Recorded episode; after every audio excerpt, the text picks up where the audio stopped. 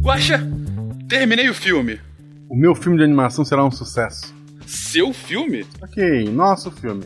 Mas eu criei história e fiz toda a programação inicial. Olha, primeiro que a história não é 100% original. Você apenas recontou a Divina Comédia. Dante Alighieri morreu há quase 800 anos. É domínio público. Sim, mas o que, que a Dora Aventureira tinha a ver com aquilo? Ela se chama Mora Aventuresca. É bem diferente. ah, tá ótimo, bem diferente. E a parte da programação que você fez? Eu tive que deletar e começar a animar do zero. Detalhes. Mas eu tô vendo as imagens aqui, ficou impressionante, merece um 8. 8? A minha animação? 8 é ótimo, tipo, é a melhor nota. A gente usa aqui uma escala de 1 a 13, ela vai e volta tipo uma pista de skate. 8 é a maior nota. Puta, que bom, isso explica bem porque que você não sabe programar.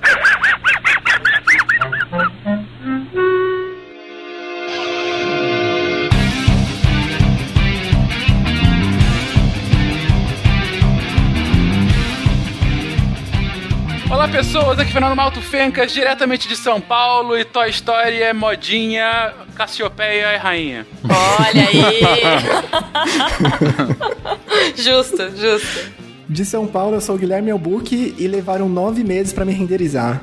Olha! Muito bom. Wala Wala, pessoal, aqui é o Pena, de São Paulo. E animação vem do latim anima, que significa alma. Vamos dar alma então para esses seres e brincar de Deus. Olha. Olha só, megalomania. Caramba, tá ficando, tá ficando tenso. É, aqui é o Danilo Gerardi, de São Paulo. E já diria Optimus Prime, tudo veio do cubo. Muito bom. Olá, pessoas. Aqui é a Jujuba de São Paulo e tudo começou com um rato. Não, pera. É... é enfim, vocês entenderam. Diga as passas, Catarina, aqui é Marcelo Guaxinim e eu achei a Lara Croft no primeiro Tomb Raider, sabe, real. O futuro. Nossa. Pô, mas na época, né? Veja bem. Na época, enfim. Você está ouvindo o Psycast, porque a ciência tem que ser divertida.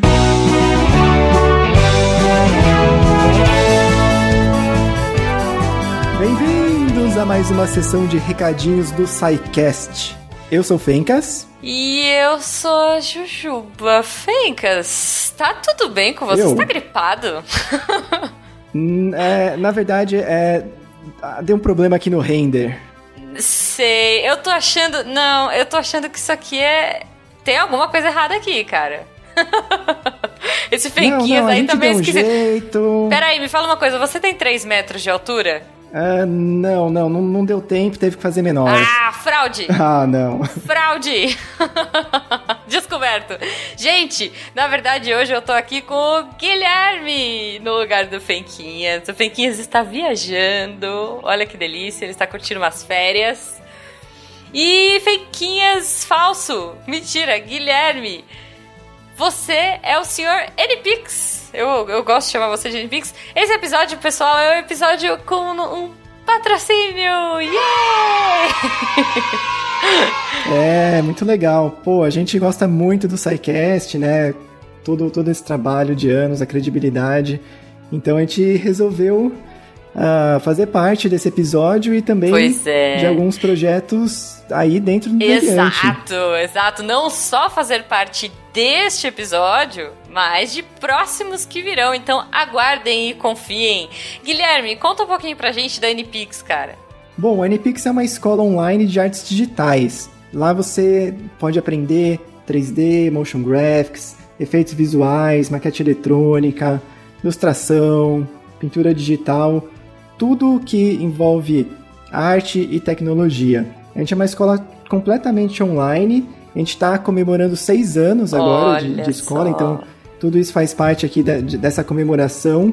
E Uhum. a gente já teve até agora mais de 2.400 alunos no Brasil e também espalhados aí pelo mundo. Cara, isso é muito legal, porque assim, o fato dela ser totalmente online, qualquer um pode fazer, tipo você, nosso ouvinte que está aí no Japão, do outro lado do mundo, você pode fazer. né? Você tem os seus horários livres. Exatamente. Inclusive, o país onde mais tem aluno fora do Brasil é no Japão. Caraca, foi um chute.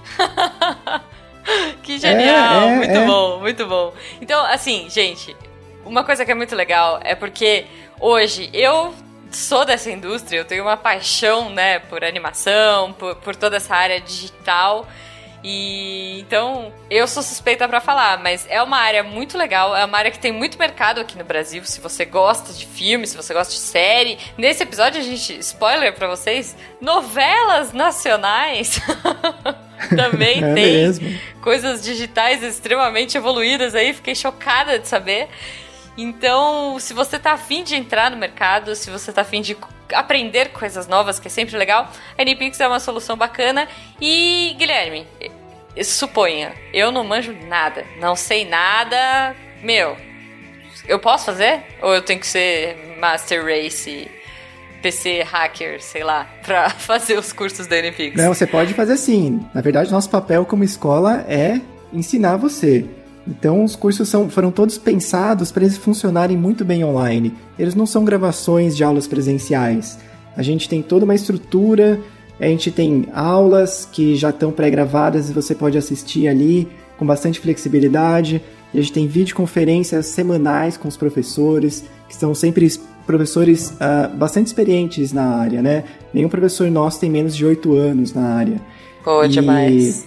Você vai fazer exercício toda semana e todo exercício que você fizer, você vai mandar pro professor, o professor vai gravar um vídeo corrigindo seu exercício. Uhum. Então, é, a gente vai dar todo o suporte e você vai aprender. ah, você não vai aprender sozinho, não vai ser um vídeo que você vai assistir, não vai ter para quem perguntar. Não, a gente tem muito aluno que conversa com o professor todo dia. É, en- gente, então assim, olha que oportunidade legal. Você vai ter um acompanhamento de profissionais da área que vão corrigir o seu trabalho, vão te dar dicas do mercado, vão acompanhar a sua evolução, né? Isso é uma coisa muito personalizada. Então, tipo, não deixem de entrar lá, ver os trabalhos da galera que já fizeram as aulas da NPix para ver onde você pode chegar. Então, para você conhecer a NPix, entra no site npix.com.br, npix.com.br e vai lá conhecer, vai conhecer o trabalho dos alunos e a gente também tem é, a possibilidade de você fazer uma aula experimental, ver como funciona, ver como é a aula, ver como é o sistema, para você realmente ter essa experiência de aprender artes digitais online com bastante acompanhamento com professores experientes. Gente, assim, é muito legal. Como a gente falou do nosso aluno lá que tá no Japão, você não tem que esperar o dia da aula para tirar dúvida, que nem em curso presencial, porque eles têm uma rede social que você pode conversar, receber comentários, é, além daquelas videoconferências que você, que você comentou, né, Guilherme? Isso aí. Então, assim, não deixem de entrar no site. É, é, é incrível o nível de ensino que essa escola tem aqui no Brasil. Tipo, se você ainda não conhece, conheça. E assim, se você que fica de madrugada vendo tutorial e, cara, não sai do lugar, aproveita. Tipo, é a hora de estudar e aprender com gente do mercado e com profissionais que manjam muito. Tá bom, mas Fenquinhas Falso, barra Guilherme, me diz uma Oi. coisa. Tudo lindo, tudo maravilhoso. É, ouvinte do SciCast, ouvinte do Portal Deviante, tem desconto? Com certeza. A gente vai oferecer para as turmas de março agora, março de 2018. Se você veio do futuro, não vai servir para você. Ih, perdeu. Foi. Perdeu, perdeu. Mas é só usar o cupom DEVIANTE, escrito em maiúsculas, e esse cupom vai te dar 200 reais de desconto em qualquer forma de pagamento. Qualquer forma de pagamento e qualquer Olha curso para março, 200 reais de desconto. É um desconto que a gente não costuma dar. Quem conhece a gente sabe que isso é uma coisa bem inédita. Mas é que agora vocês são da casa. Em breve, pessoal. Já chega, abre a a geladeira. ela será da família Deviante. Aguardem novidades, aguardem novidades. E esse episódio, Fake Fencas, Guilherme, tá muito legal. Tá bom Episódio mesmo. de animação 3D, a gente fez um crossover aí com vocês. E eu queria falar pra galera, se vocês quiserem comentar, comentem aí no post, entrem em contato, falem das suas dúvidas. Se vocês tiverem dúvidas, encham o Guilherme de perguntas, ele vai adorar conversar com vocês. Pode mandar. Aqui pelo post do SciCast deste episódio, ou você, se for um Fala Que Eu Discuto, contato arroba scicast.com.br. Não deixe de entrar em contato conosco. O importante é nós falarmos com vocês. E lembrando que esses projetos aqui da casa só são possíveis graças ao seu apoio agora pelo Padrim. E claro, hoje, graças a NPix. Então, muito obrigada, senhor Guilherme Fake Fencas. Opa, e vamos pro episódio. vamos lá.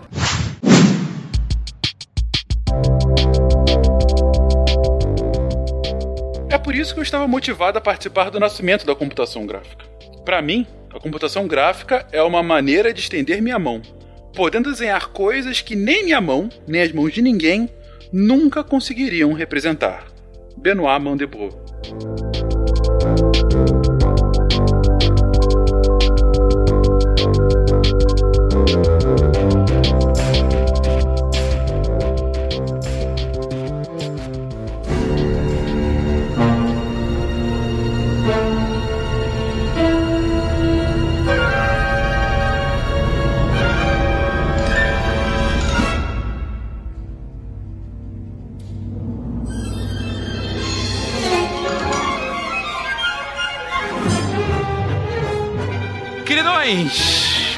Hoje, hoje vamos para um assunto um pouco diferente, mas intimamente relacionado a um episódio recente que a gente teve de matemática sobre matrizes.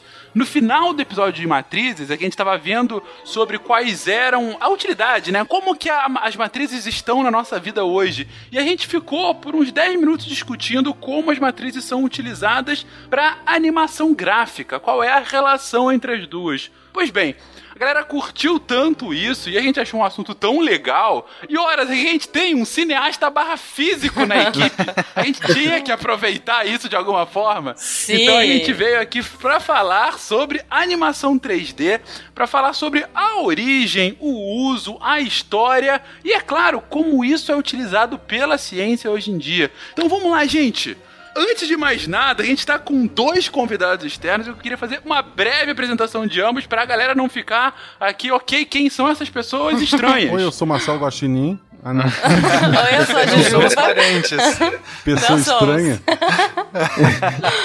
Guilherme, fale um pouquinho de si. Bom, eu sou o Guilherme, Guilherme Albuque, sou formado em cinema e desde sempre, sempre fui para a parte de pós-produção, computação gráfica.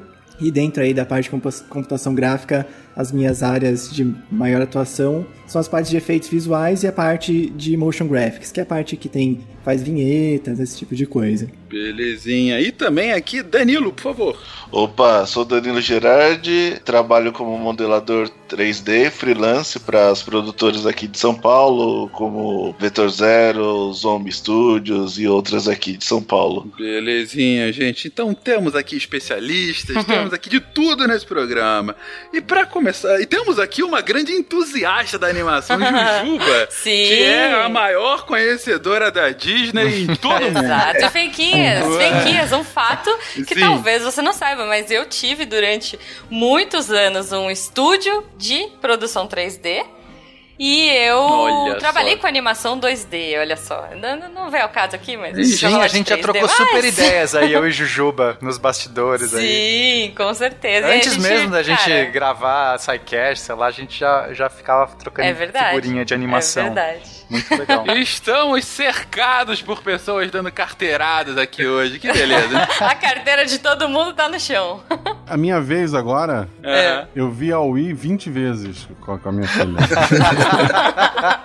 Muito obrigado, Guaxa. Muito bom, Um Guaxa. Ô. Fencas, eu posso já começar com uma, uma polêmica? Quer dizer, não é bem uma polêmica. Polêmica. Não é bem uma polêmica, mas uma Polêmica. dúvida que muita gente tem. Algum de vocês, eu esqueci o nome, falou que trabalha com efeitos visuais, né? Quem que foi? Me- Isso, o Guilherme. É o, Guilherme. É o Guilherme, né? E aí muita gente não sabe a diferença entre efeitos especiais e efeitos visuais. É comum você ver a Oh. pessoa falando efeitos especiais quando na verdade é um efeito visual ou vice-versa. Então, de repente, é legal a gente começar explicando. Efeitos especiais são aqueles que você faz numa filmagem, preparando alguma. que, que pode ser tanto assim, um, um, um efeito que você quer causar. Então, eu vou fazer uma porta se abrir de uma maneira. Então, eu vou pôr um fiozinho ali para abrir uma porta no meio da filmagem, vai, vai uma explosão no meio do negócio. Tudo isso é efeito especial. Eu tô, tô fazendo um efeito que vai aparecer ali na minha película, no, no, meu, no meu filme, que tem que acontecer durante a filmagem. Mas muitos desses efeitos, eles vão ser preparados para você, na pós-produção colocar uma outra camada por cima. A pós-produção, a, a, coisa que acontece depois da filmagem, que são efeitos que você adiciona, aí esses são efeitos visuais. Então muitas vezes eu vou fazer filmar num fundo verde, na pós-produção querer colocar naquele fundo verde um cenário todo diferente. Então a filmagem no fundo verde é um efeito especial e a inserção da pós-produção, do cenário, tudo aquilo lá, a luminosidade que eu vou colocar, tudo isso vai ser então efeito visual. Muito bom. É isso aí. Tanto que no Oscar o prêmio é de efeitos visuais, não de efeitos especiais. Sim. Uhum. Faz muito mais sentido. Entendi. Só complementando uma, uma coisa do efeitos visuais especiais, ficou muito claro para mim a diferença a primeira vez que eu tive que contratar alguém para fazer efeitos, ou melhor, fazer efeitos especiais num trabalho. Fui lá, fui atrás de uma pessoa, peguei indicações, contratei a pessoa e a pessoa chegou no site de filmagem para fazer os efeitos especiais. Precisava erguer uma atriz. E quando chegou, essa pessoa que chegou, na verdade, era um bombeiro. E ele fazia efeitos especiais no, no, no, tempo livre Sensacional. dele. Então é só, é só você saber assim: se precisa de bombeiros, precisa de médico, precisa... efeitos especiais. se alguém sentar na frente do computador, efeitos visuais. Exato. Boa, se boa. precisa de colchão, cabos, tudo isso. Ninguém tá livre de um incêndio, né? Tá todo mundo ali pronto pra isso. Exatamente. Uma excelente descrição. Mas, gente, efeitos visuais, efeitos especiais, o ponto aqui da animação 3D é, qual a origem? Porque assim, a gente tem uh, alguns casts por aí de outros uh, programas, enfim, que falam sobre a origem do desenho animado na tela de cinema, ou enfim, em TVs depois, a origem de alguns desses estúdios, mas quando começa de fato o uso da animação 3D como algo recorrente no entretenimento? Fenquinhas, a gente tinha, é, a gente já tinha algumas coisas. Acho que né, nessa parada, já que a gente tá falando de efeitos visuais, a gente já tinha um pouco disso, na, pasmem, na década de 50. Então, assim, o Hitchcock, que era um cara super pra frente, e junto com seu amigo Soul Bass, que era um gênio designer incrível. Eles já criavam as aberturas dos filmes do Hitchcock, já tinham muitos efeitos ali, mas era tudo meio 2D ainda, né? A gente tem uma referência do corpo que cai, se você procurar no YouTube deve ter, enfim.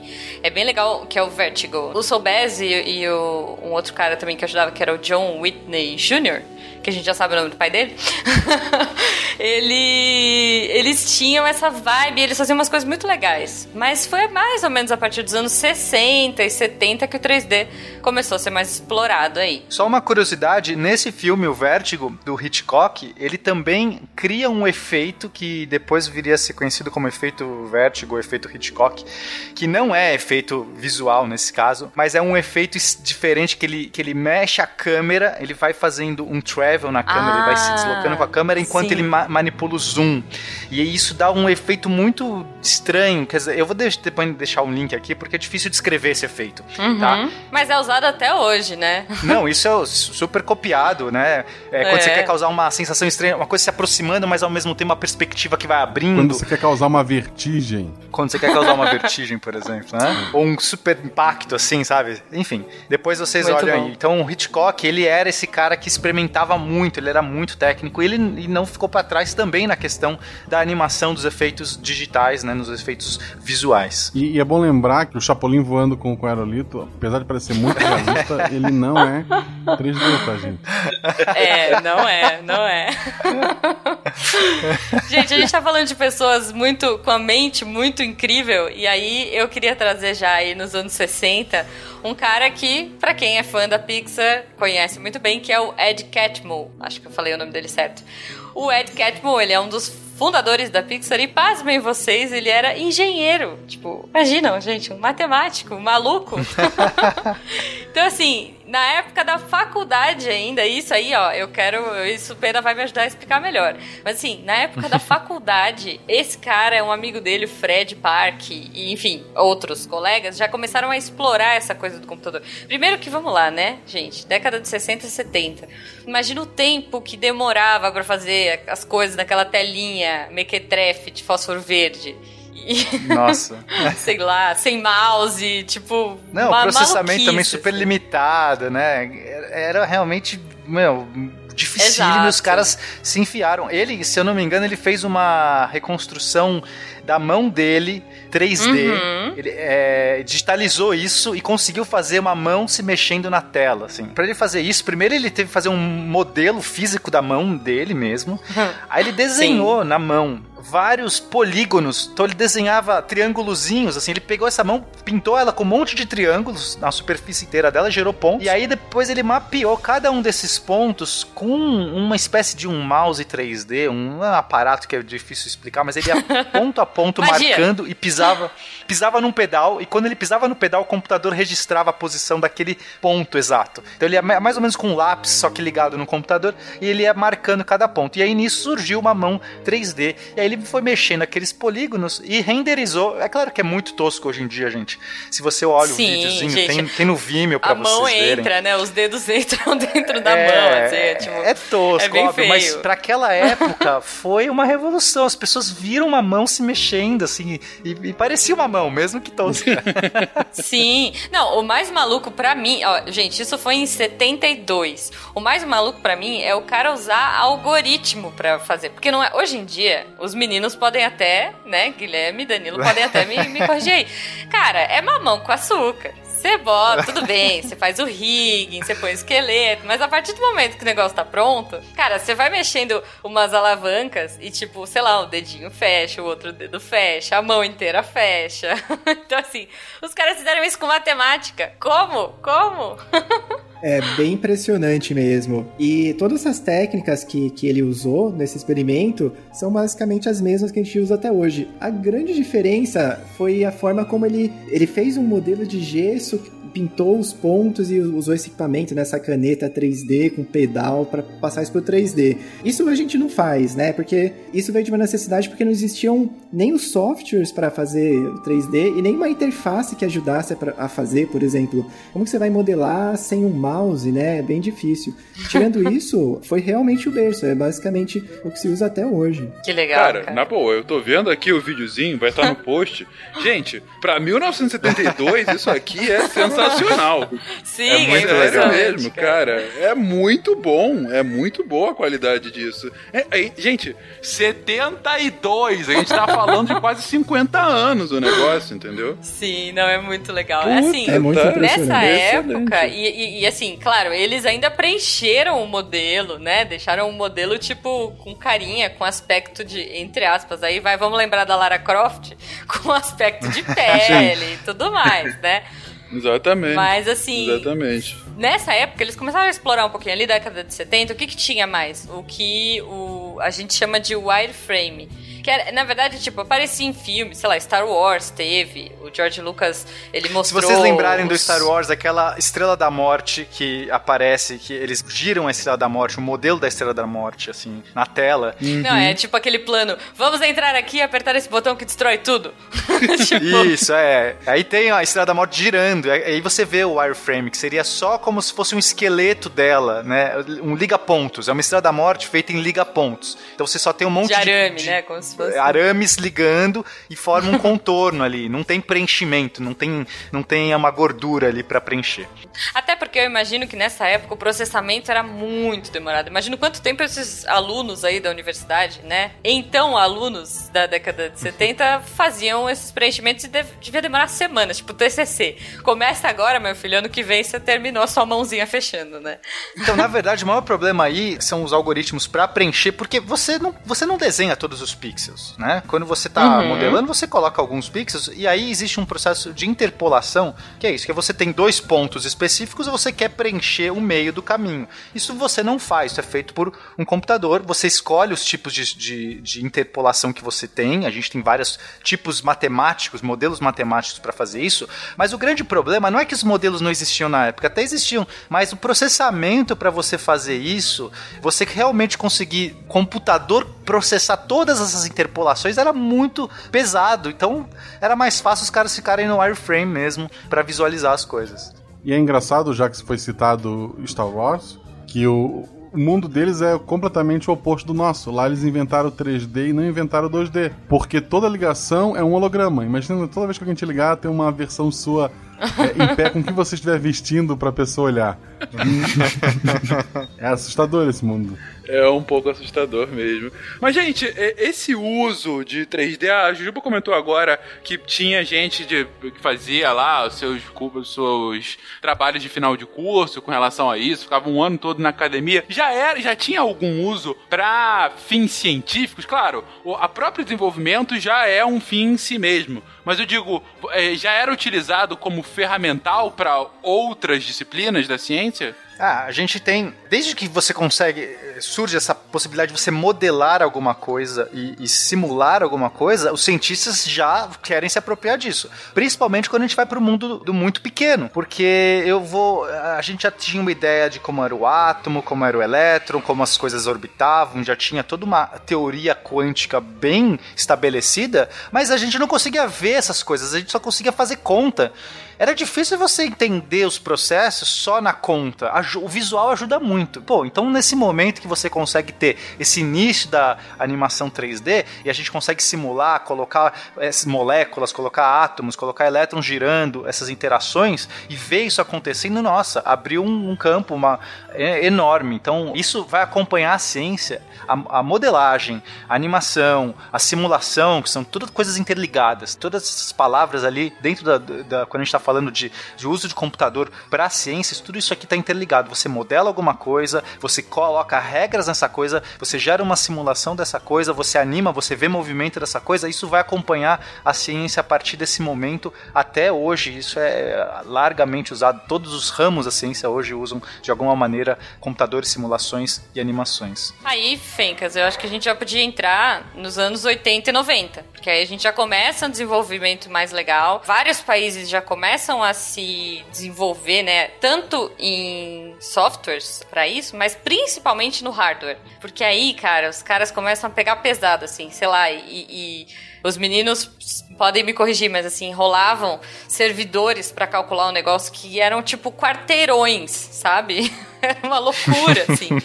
porque começou uma corrida de desenvolvimento mesmo para tornar isso cada vez mais realista. A gente tem aí, sei lá, o Tron em 1984, vou puxar a sardinha, né? Da Disney, que ainda não tava lá, mas cara, ele misturava Não, mas 3D. é um marco. Tron, Tron já é um marco. Exato. Já, já, é algo que você olha e fala assim, ok, isso vai para algum caminho. Porque o problema era, será que isso dá, sabe, dá para fazer alguma coisa que, que, é, né? que vai para algum lugar ou vai ficar só nessa brincadeira? Eles não sabiam. São duas perguntas. Assim, ok, será que isso vai para algum caminho? A segunda é, por que neon? Porque neon, cara, é muito futuro. É muito futuro para os anos 80. Pensa nisso. Prateado e neon. Não, com certeza. E talvez um símbolo de neon com anos 80 e animação seja o Tron, né? Uhum. Tron é, cara, a, a, psicodelia da animação 3D e neon, Sim. né? Que é um negócio, enfim, inacreditável. E foi o primeiro filme que realmente usou pra caramba, assim, o 3D, assim, usou em nível industrial, vamos colocar assim? Eu acho que foi, eu acho que foi. Teve muitos outros filmes que usou 3D, mas não, mas não com essa bagagem ou com, essa, com esse repertório, vai, sei lá. É por isso é, que ele se torna realmente um marco. tava Tron. o Japão nessa época, né? Sei lá, talvez eles estivessem sim, fazendo sim, umas sim. maluquices com Godzilla. Mas. é, Tipo Godzilla Neon, não sei. Mas... É, não, mas de 3D mesmo, porque, sabe, a gente tem muito animatronics, muitos jeitos de você fazer os filmes. com Animatronics era uma coisa que estava muito bem feita já. A galera conseguia fazer sim, bonecos sim, sim. incríveis, animados. Então você fala assim, por que, que eu vou pro 3D? Então, é uma, é uma aposta, uma aposta no escuro, porque a gente poderia desenvolver os bonecos animatronics mais e mais para conseguir fazer isso. Sim. Então, é, o Tron vai meio nessa contramão de dos animatronics, até porque a proposta dele não inclui, não dá para colocar animatronics, eles tinham realmente que ir pro 3D. E aí eles pensaram, pô, quero ter, a gente tem que usar muito 3D para simular essas corridas, essas, essas coisas dessas motocas muito loucas e, e, e deu certo, assim, foi um, foi um marco, né? Hoje você olha é tosco, mas pra época, é, poxa. Mas... Não precisou do tosco, né? Esse que é o negócio. A gente precisa do tosco para avançar, sem dúvida alguma. Pois é. é. Agora, tem um filme, tem um filme que para mim, eu lembro que a primeira, eu ainda era muito pequeno quando eu vi, mas ainda assim eu fiquei muito impressionado com a qualidade daquela animação, que é Exterminador do Futuro 2. Sim. Cara, Sim. até hoje você vê. Não, sério, até hoje você vê lá. É, é o T-1000, né? Temil, É. é. Ele aí, se moldava. aquele mercúrio, mais ou menos, né? Que se molda aí, atira e volta. Cara, até hoje aquilo é bonito. Como é possível? Filme de 89. Não, 91. 91, ainda assim, faz muito tempo. O James Cameron, que gostava, sempre foi um cara que, que também queria coisas grandiosas, então ele viu no 3D uma possibilidade.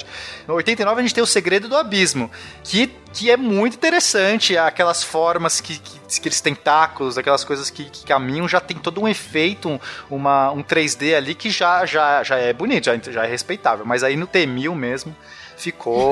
É impressionante. É impressionante. O Exterminador do Futuro teve muita importância porque foi o, foi o filme com muito investimento em, em efeitos visuais, né, e 3D, com realismo, que realmente deu dinheiro pra Hollywood, né? Olha. É. Tron foi, não, não fez muito sucesso no cinema, ele fez muito sucesso anos depois, né? Quando virou uma coisa cult e tal. Uhum. É, e o Segredo, Segredo do Abismo fez um sucesso, mas o Exterminador do Futuro realmente é, marcou, acho que uma geração. Claro, E claro. aí, tanto que você vê que a partir de 91, a quantidade de filmes com efeitos visuais aumenta absurdamente. E também o desenvolvimento dos softwares dispara. Tanto que aí de 91 até meio dos anos 90, surgem todos os programas, todos os softwares que a gente usa até hoje para fazer computação gráfica. E como eu falei, né? Neon e cromado. Cromado é- também é muito. É, é tipo criança que pega o pente e bota aquele azul ciano em tudo, assim.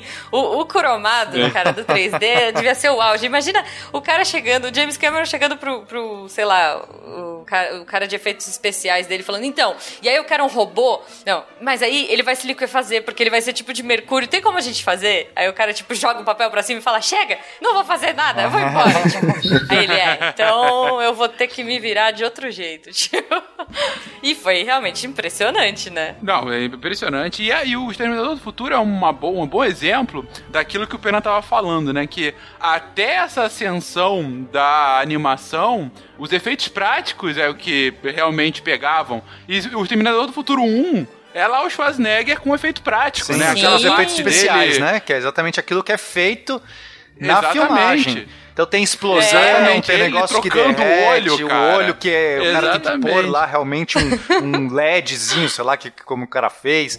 Tudo isso o cara tinha que Isso. fazer mesmo, na filmagem, né? Com certeza. E aí vem o T-1000 e começa a mudar tudo. E aí você junta também duas coisas. Ah, volta aquilo que a Juba começou a falar. O desenvolvimento, o aumento da potência do hardware, né? Pra aguentar isso. Puta, eu imagino o tempo de fato e o consumo de energia que deve se ter pra fazer uma animação desse tamanho e não à toa, como disse agora o Guilherme, deve ter inspirado, sem dúvida inspirou uma geração não só pra começar a mexer naquilo, mas de crianças vendo aquilo, ah, eu quero um dia fazer um negócio desse, né? Ou, na verdade, eu quero um dia ser o T-1000, mas, mas como não dá, eu quero fazer o T-1000. E eu acho que um outro filme que marca demais e me marcou absurdamente, porque é foda, é Jurassic Park, né, Nossa. gente? Que, meu Deus do céu. Sim. Primeiro filme que eu vi no cinema. Olha que loucura. É, acho que foi um Puta. dos primeiros que eu vi também. Acho que o primeiro foi He-Man, mas eu não lembro direito. Eu tava. Não, lá. não conta nem como Ah. filme. Não conta. Exatamente. É, não então foi conta, Jurassic Park.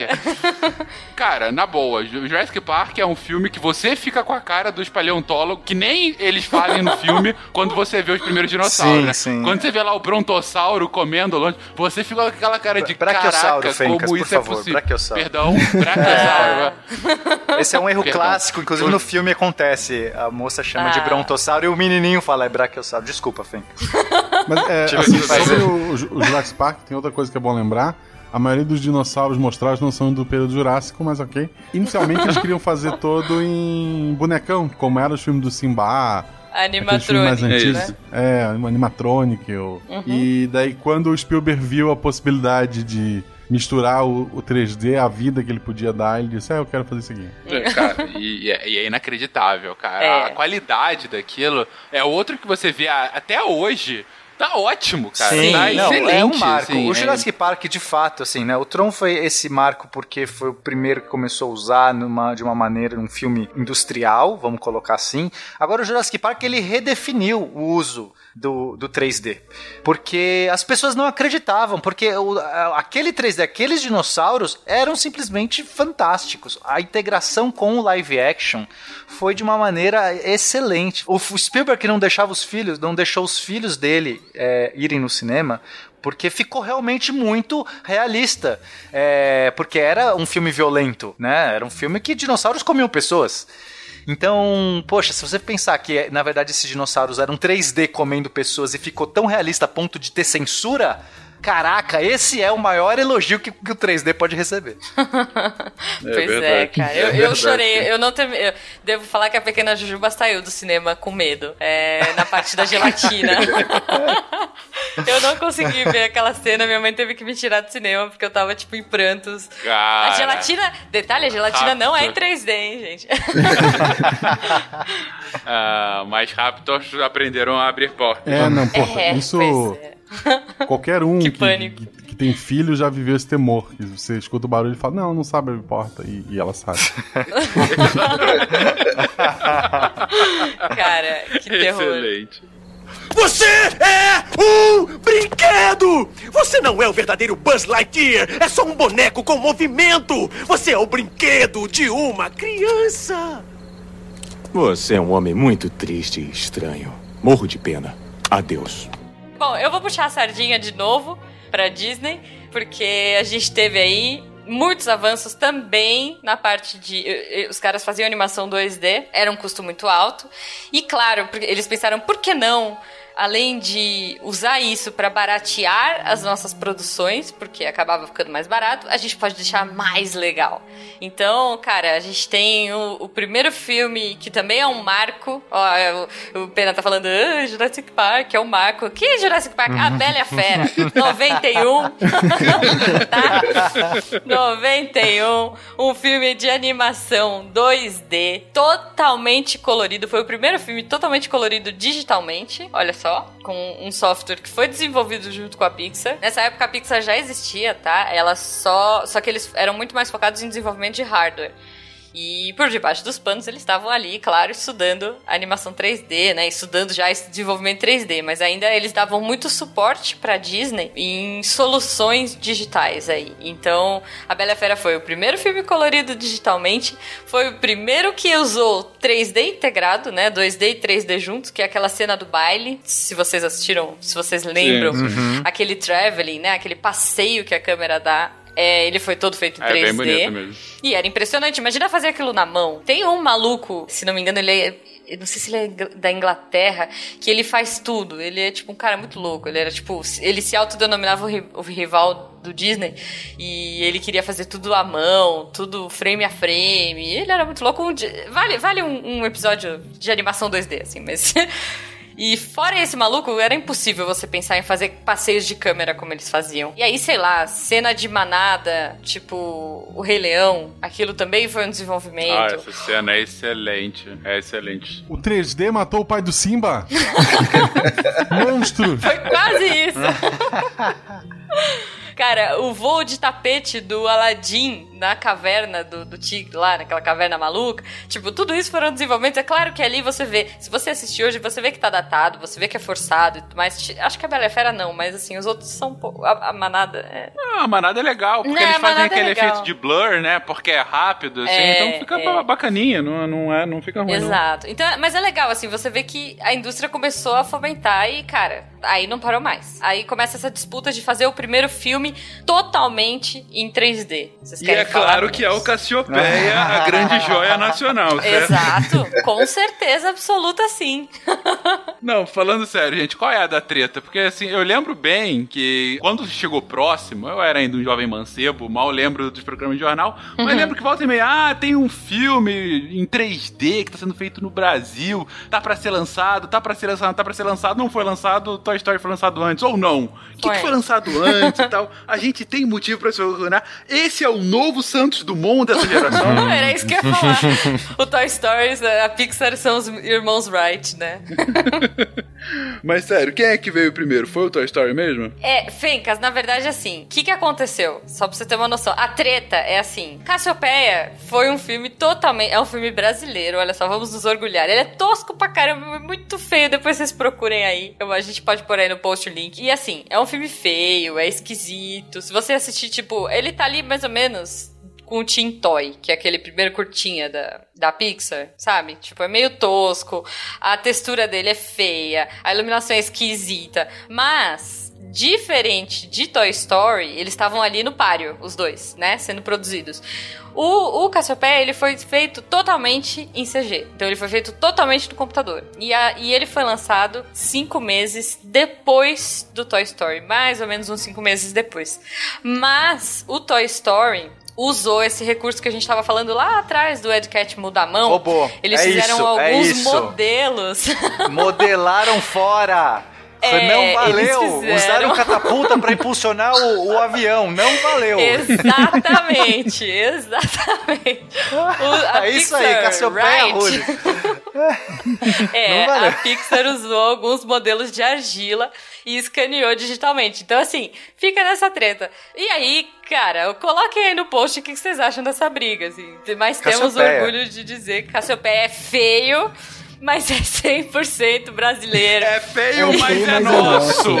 É feio, mas é isso, nosso. Ju. 14 bichos voava de ré, mas é nosso. É isso aí. Mas independente disso, estourou. Toy Story foi um puta sucesso, né? Enfim, a história é excelente também, né? E depois foi só melhorando com o 2 e o 3. E também aí começou a enxurrada de produções em 3D, né? Sim, sim, é. A gente teve. O Toy Story, ele foi um, um ataque de oportunidade também, né? O fato de você usar brinquedos que tinham aquela cara. Eles não conseguiam, na época, deixar as coisas com uma cara muito realista. Então, qual é a melhor solução? Tipo, ficava tudo meio com uma cara de plástico, com uma cara de brinquedo. Então, tipo. Bonecão. Vamos, bonecão. vamos fazer brinquedo, cara. Então vamos fazer um filme com brinquedos, né? E, e é, foi impressionante. E assim, a Pixar, a partir daí, cara, não parou mais. Assim, eles vieram com sucesso atrás de sucesso nesse começo. O começo deles é muito impressionante, né? A gente tem o Toy Story, que foi incrível. A gente veio com Vida de Inseto depois, ah, tecnologias desenvolvidas assim de água. Não, não é mas peraí, muito peraí, legal. peraí, peraí, peraí. Vida de inseto ou formiguinha Z? Essa é uma outra pela- polêmica. Inseto. Polêmica, polêmica. Os dois saíram juntos ali, meio que Foi. tinha um tema parecido. Será que ro- ro- rolou muito essa coisa de um saber do projeto do outro e. Ah, não, vamos fazer um negócio de inseto, vamos fazer também. Será? Ou foi só. Cara, É uma Sem querer. história muito Beijo, mal vídeo contada. brinquedo, né? Depois a gente vai falar um pouquinho de mercado nacional, mas assim, do mercado internacional rolou muito. É, Eu acho que sim, pena. Eu acho que. Até porque às vezes, o que que rolava? Essas produções, pra fazer um filme desse, gente, não é um negócio fácil. Você vê um filme saindo por ano, você acha que é fácil.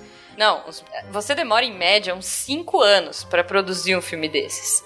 Então, assim, eles já estavam engatilhando uma produção na outra. E às vezes equipes saíam de um lugar e iam pro outro. É a festa da cadeira de, de, de estúdio, Nossa, sabe? é verdade, né? É difícil manter sigilo com, sei lá, 500 pessoas na, na cadeia toda. Exato. Então, assim, com certeza, Formiguinhas, é, eu acho que foi ali meio na onda, sabe? Tipo, ah, a Pixar mandou bem no primeiro, o segundo vai ser de formiga, vamos fazer também.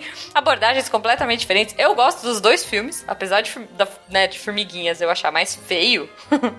é, a história é muito legal, a história é muito boa. Não, mas eu gosto mais da história do Formiguinhas. É, para- é- é mais adulto, eu acho, Formiguinhas. É, Sim. Formiguinha, a história é bem mais séria, né? assim. Sim, não, e eles têm um lance impressionante que é, é, trabalhar com muitos modelos juntos, né? Tipo, na hora que aquelas formiguinhas começam a subir assim e fazer, tipo, uma ponte, eu não Sim, lembro é o que era verdade. assim. É, é impressionante. Imagina quantos meses os caras demoraram pra render aquela cena, né? Mas. É verdade. Mas assim, é, é legal. Eles foram nesse desenvolvimento e cada. O legal do 3D é que ele é muito dinâmico. Então, a cada filme, a cada coisa que você vem, eles iam estudando coisas novas. A Pixar era. Ela é pioneira, enfim. Não tem nem o que falar, né? A gente teve Monstros S.A. que veio na sequência com pelo, que, gente, era uma coisa impensada você trazer um bicho peludo daquele jeito, com mancha marrom, que né? é o nome mancha do cara? O roxa. Sully, e- né? É o Sully, É, é. o, é o Sully todo com pelo que, mo que, que bate vento, que ele se mexe. Aquilo foi Exato. realmente Ele é o incrível. único peludo ali, né? Assim, tipo, mas que aparece É, mais. você gastou todos os computadores pra renderizar o pelo do Sully. Isso, isso. Tanto que o amigo dele é um olho gigante, né? Tipo, esse cheio de pelo vão fazer o outro com nada. É um olho só, Baixinho com e uma duas pernas. verde É Exatamente. isso, cara. É, tipo, até é um dos primeiros exercícios de animação que você faz é tipo um bicho parecido com, com o Mike, né? Que é tipo só perninha, Mike uma bolinha com perninha ali, né? Que é tipo o princípio básico de animação. Enfim, a cada filme a gente vem desenvolvendo mais. É, Procurando Nemo, Com Fundo do Mar, Os Incríveis. Ratatouille trouxe é, um desenvolvimento incrível de massa, isso é legal, não sei se vocês já viram. Pra quem curte making off, e aí eu não sei se você já viu, Pena.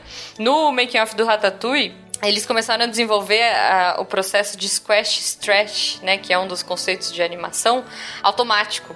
Então, tipo, se eles jogavam o ra- o ratinho de uma altura X, eles borrachava e calculava automático. Aham, colocaram dinâmica ali, né? Exatamente. Foi um dos primeiros filmes a estudar essa dinâmica automática. Isso é muito impressionante, assim. E falando aí do desenvolvimento que a Pixar teve em cada um dos filmes, e falando aí também da dança das cadeiras no mercado, tem uma coisa que, que é um pouco escondida, assim.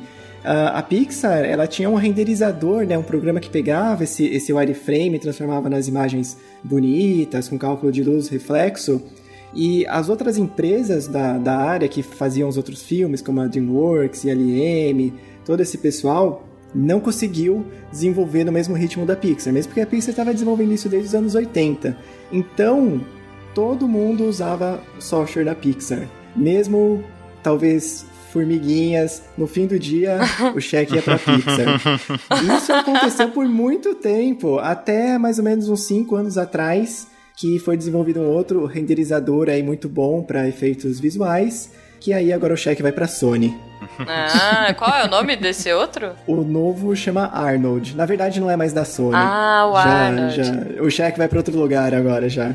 Olha aí. É, o da Pixar é o Renderman, né? Isso. Inclusive, eles são muito legais, eles até disponibilizam para você poder baixar, estudar gratuitamente. Basicamente, todas É as verdade. empresas de software 3D hoje dão bastante apoio para quem tá estudando, né? Uhum. É, é, a- o Renderman é legal, você pode pegar de graça, e se não me engano, quando você renderiza, ele fica com a marca d'água em cima, né? Mas assim, ele tem todos os recursos pra você aprender a usar. Eu acho que, eu não, não sei se ele não renderiza em HD, em Full HD, e ele bota uma marca d'água, porque é, você tá com a versão de estudante.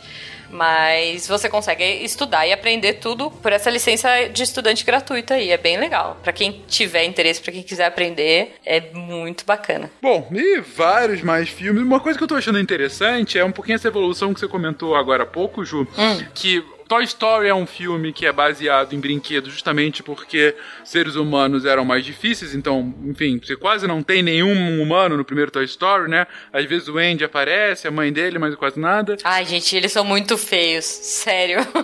Então, segundo filme são insetos, o terceiro filme são monstros, e aí você tem a Boo que aparece, mas também é bem pouquinho aqui e ali.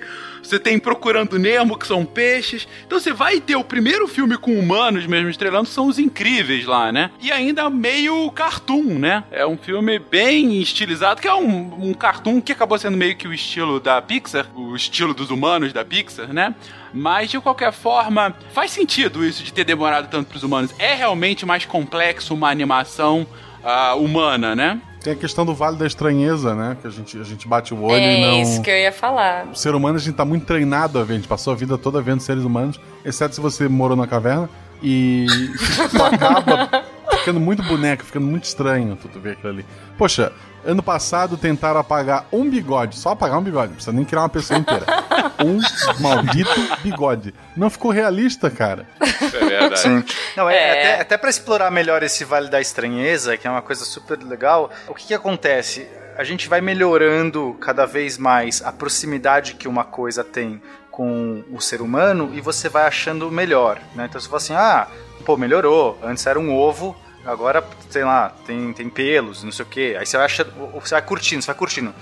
chega um ponto que ele começa. Quando ele chega muito próximo do ser humano, você fala assim: nossa, agora o público vai achar muito legal, porque nessa curva de quanto mais próximo, mais você gosta, só que não, aí tem o vale. Que acontece quando ele se aproxima muito, mas não é exatamente igual ao ser humano, que as pessoas começam a desgostar. Até porque tua frase começou com primeiro um ovo, depois pelo, não tava indo pra um bom caminho, sabe, né? Eu acho que um filme que caiu muito nesse Vale da Estranheza é aquele Final Fantasy. Vocês lembram? Sim. Tentaram fazer um Sim. filme inteiro. Tentaram fazer o- a- as pessoas, né? Quer dizer, uma animação com- realista, né? Mais realista possível. E eu acho que caiu muito nesse Vale Sem os da... atores. Não tinha ator, mas era um filme que tinha que parecer. Não, Tinha 100%. que parecer que era de verdade. E eu acho que foi- caiu meio nisso aí. A galera. E, e a história era uma bosta, então tem isso também. Mas é esquisito você ver um ator que não é um ator, sabe? Vamos criar o primeiro filme com seres humanos, sem seres humanos em animação. Vamos! E a história? Não, puta, vai ser o primeiro filme, ninguém liga pra isso. É, Dani, será? Não, eu fui no cinema, eu, eu gosto muito de Final Fantasy, então assim, eu fui falando, eu vou gostar, eu vou gostar, eu vou gostar, sabe? Tipo, é, eu saí um pouco decepcionada, mas tem umas coisas que são muito claras nessa coisa, né, do Vale da Estranheza. Porque tem uma cena que é tipo. é, o cabelo dela é incrível. Tipo, eles desenvolveram um software. Aí o Japão e. e, né, e ela a tem sardas, ela tem a pele com camadas, É. tem um monte de. Não, tipo assim, você coloca o Sully, você pega o Sully e pega o cabelo da menina do Final Fantasy, que se não me engano foi feito bem antes do que o Monstros, então assim, foi um desenvolvimento incrível do Japão.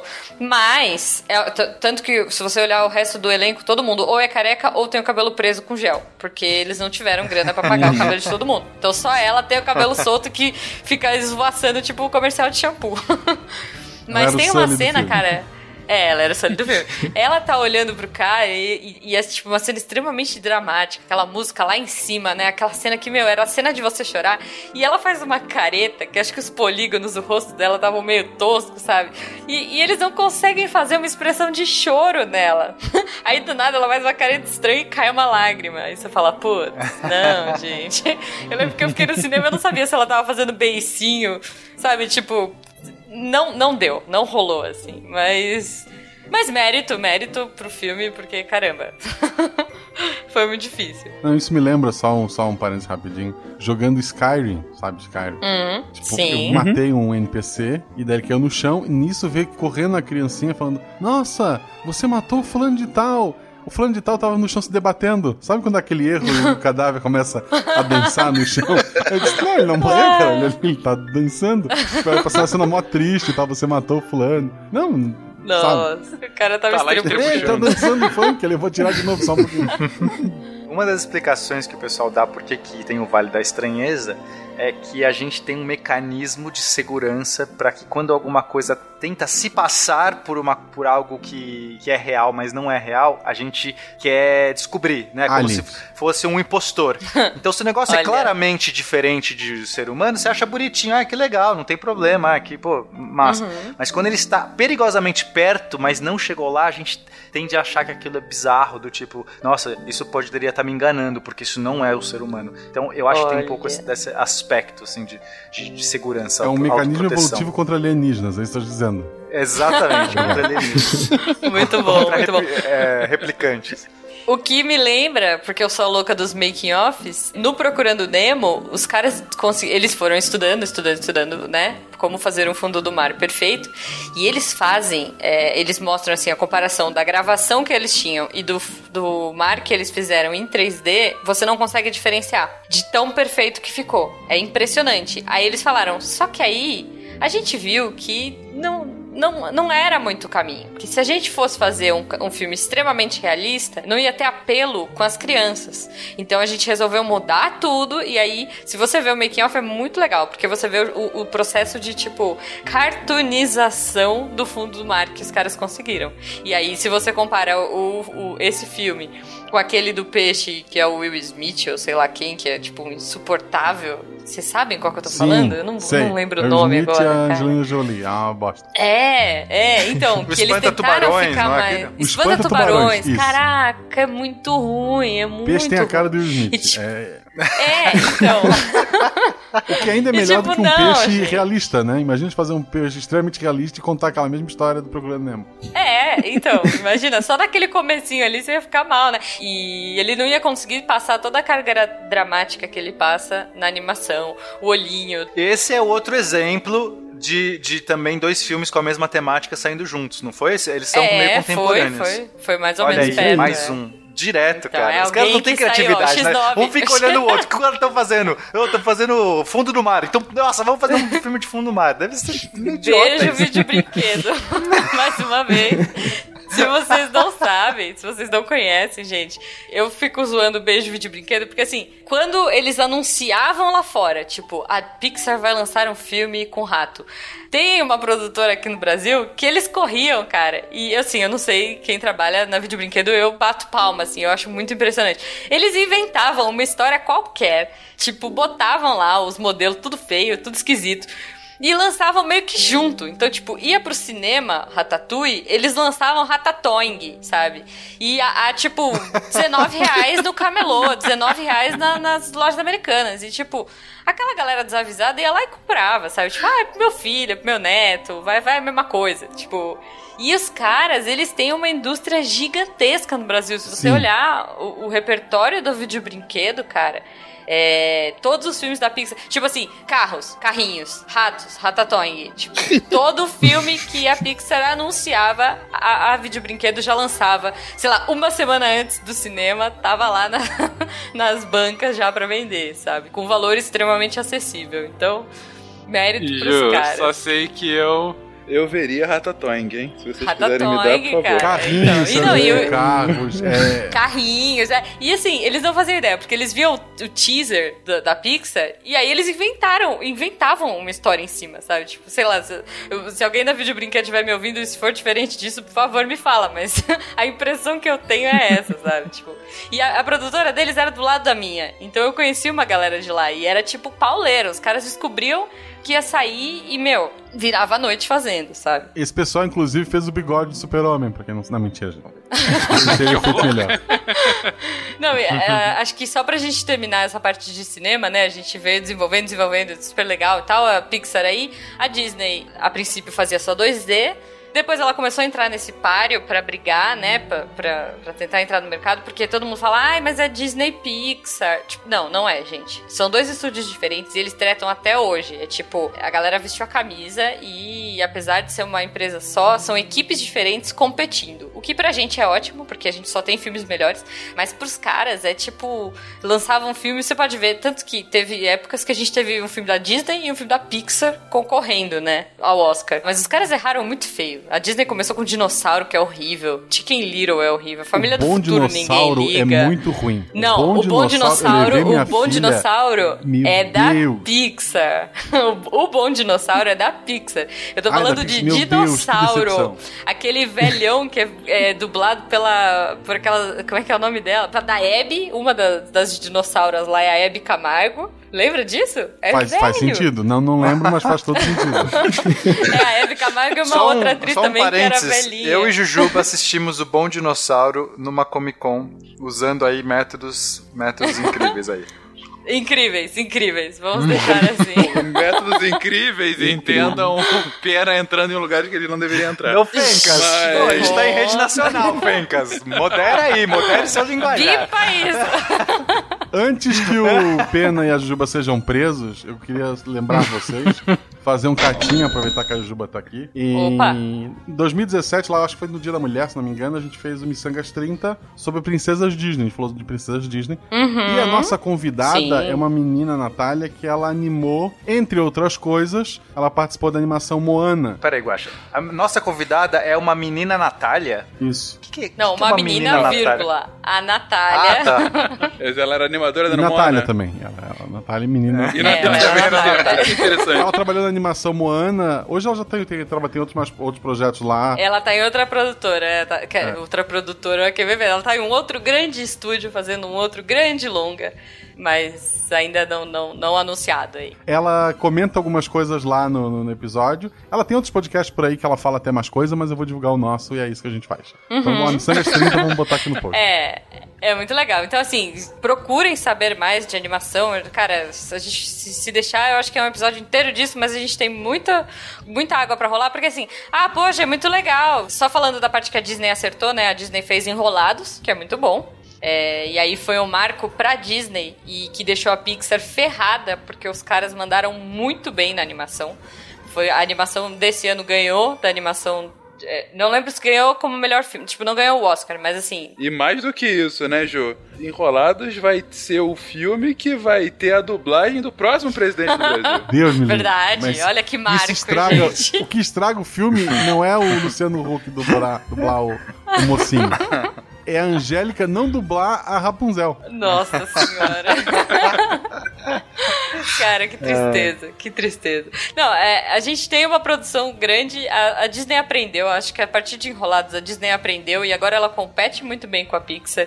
E a Pixar também deu uma viajada. aí. O Bom Dinossauro é ruim, né? Mas Muito. É, acho que eles- Muito. A minha filha chorou o filme todo. Muito ruim. É, Ela todo então, perguntando onde não, estava é- o pai é- do dinossauro. Disse, ele vai é aparecer. impecável, é impecável a parte Não, de... de- não. Não, a parte geo- geológica, sabe? Rios, a água, simulação, meu, matinho, é incrível. Mas os personagens e a história em é.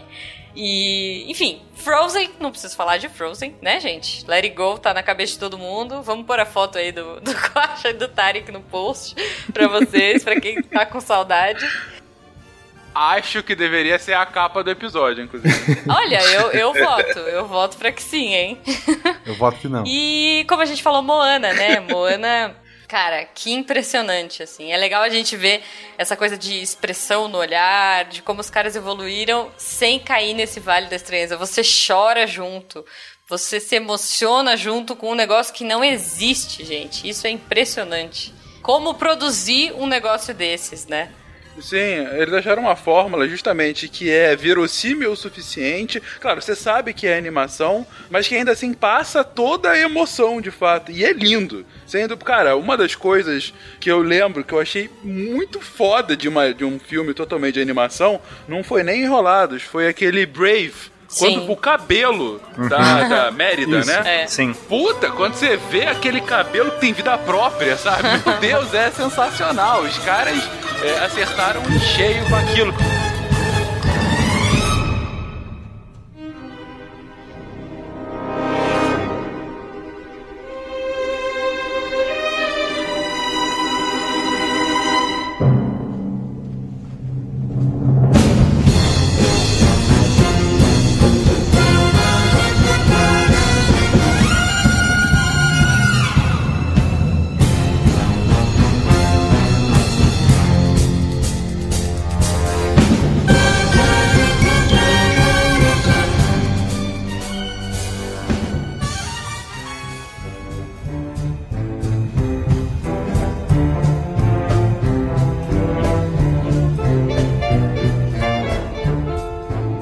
Mas Ju, você falou agora de produção e vamos falar um pouco mais sobre isso. Vamos falar um pouco mais sobre uma produção, na verdade, para tornar o assunto ainda mais interessante e tendo aqui gente que está, que sabe dos Paranauês, que, que tá aqui no mercado, sabe como fazer isso. Gente, eu tenho aqui uma ideia, uma ideia espetacular de um filme. É um Lá filme vem. de um jovem, um jovem garoto, um garoto excessivamente triste que tinha um apreço inexplicável por beterrabas. É, eu queria conversar com vocês em como colocar essa ideia, desse, essa minha ideia, de, digo eu, genial, Uhum. para uma animação. Como é que é o processo desse, desse primeiro estalo aqui de ideia para que de fato a gente transforme numa animação e ganhe milhões com ela no futuro? Bom, eu acho que, na verdade, legal essa pessoa hipotética que tenha, tenha apreço por beterrabas, mas não dá pra fazer um filme se não tiver um rival, um inimigo. Não sei, se tem alguma ideia? Agora, agora é hora de colocar. agora Olha é hora de aí, colocar. olha aí. Eu acho que como é uma animação, o inimigo tem que ser uma coisa mais homorfizada, né? vamos colocar aqui um animal qualquer, vamos colocar aqui um animal. Aleatoriamente aqui. Enfim, aleatoriamente. Um panda do lixo, um panda do lixo que vai ser o grande rival desse menino triste. Então, o menino triste e o panda do lixo é o nosso, é a nossa história. Mas Boa. temos aqui o, a, a motivação inicial. O que, que a gente faz a Eu, partir eu, daí? eu posso dar um plot twist já pra, pra esse filme? Por favor, vamos lá. No fim, no fim se descobre que este pano do lixo, na verdade, ele queria ajudar o protagonista e o protagonista troca a beterraba por batata, que deixa as pessoas felizes. Ah. Boa, É, boa. é uma boa conclusão. Salada, né, gente? Batata é salada. Então temos o nosso filme, temos já um roteiro desenhado aqui pro nosso filme, um roteiro um escrito aqui do nosso filme. Ok. Como que eu passo disso pra animação pra gente ganhar milhões? Bom, então agora que a gente tem esse roteiro maravilhoso, já com plot twist, então a primeira coisa que tem que fazer é criar um storyboard. Porque quando você está trabalhando com animação ou também com efeitos visuais, você está sempre trabalhando simplesmente com a parte visual, né? Então você tem que saber como que aquilo vai ficar no, na tela do espectador, porque é aquilo que vai ser seu produto final.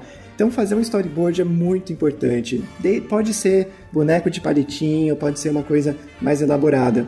Mas a ideia que está na sua cabeça está só na sua cabeça. Você precisa passar ela por um visual. Então a gente começa com storyboard e logo depois a gente vai para o animatic, que nada mais é do que pegar esse storyboard. Ele pode ser feito tanto em 2D, com, com desenhos, ou começar a fazer alguma coisinha em 3D, que é como se fosse storyboard animado, porque aí você já vai saber o timing do filme. E você já pode fazer alguns ensaios ou algumas gravações de teste para saber o tempo das falas. Então você agora não só tem um pouco do visual do filme, mas você já sabe quanto tempo ele vai levar, as partes estão mais arrastadas. Empresas como a Pixar, eles têm um filme inteiro é, feito com um desenho tosco é, anos antes de, de ter o produto final. Pra completar o que o Gui tava falando, eh, também é bom nessa. Quando tá eh, no animativo começar a definir, a- definir as câmeras, né, os ângulos de câmera que você vai usar no filme, pra ver se fica legal ou não. Então é o, é o momento de testar mesmo. Só pro público que talvez não sabe o que é um storyboard, é uma história em quadrinhos do filme. E aí esse animatic que pessoal tá falando, imagina assim, o custo para você fazer uma cena. Então modelar todas as coisas e colocar a textura de tudo e, e tudo mais. E aí chega no final, de repente aquela cena caiu fora, porque na história aquela cena que você fez não, a gente faz isso muito quando tá filmando o cinema. Você filma um filme e depois na edição caiu uma cena, né? Deu um trabalhão, você ah, também caiu. Agora fazendo uma animação daquilo é muito mais trabalhoso. Você vai investir, então assim não, é, não dá para você errar muito. Você, você não quer errar nada, você não quer pôr uma cena para cair, porque isso é muito dinheiro. Então o animatic é super importante para que você realmente assista um filme tosco, uma animação tosca, um desenho todo tosco, mas que você sinta realmente o ritmo da história. Sinta se tem uma barriga aqui, se essa cena vai ser feita desse jeito, se o timing tá bom, se o timing tá ruim, se o ângulo já tá interessante, porque ah, daí você pode ir para a próxima fase. Nessa fase também, em paralelo a isso, a gente vai fazendo a arte conceitual. Aí você vai desenhando, ou modelando, ou pensando em, em massinha. Nessa, é- né, essa é a hora de criar também os visuais dos personagens. E que, gente, faz aqueles livros lindos que a gente adora comprar. Eu, pelo menos, adoro. Pra ver todo o processo de produção de um filme.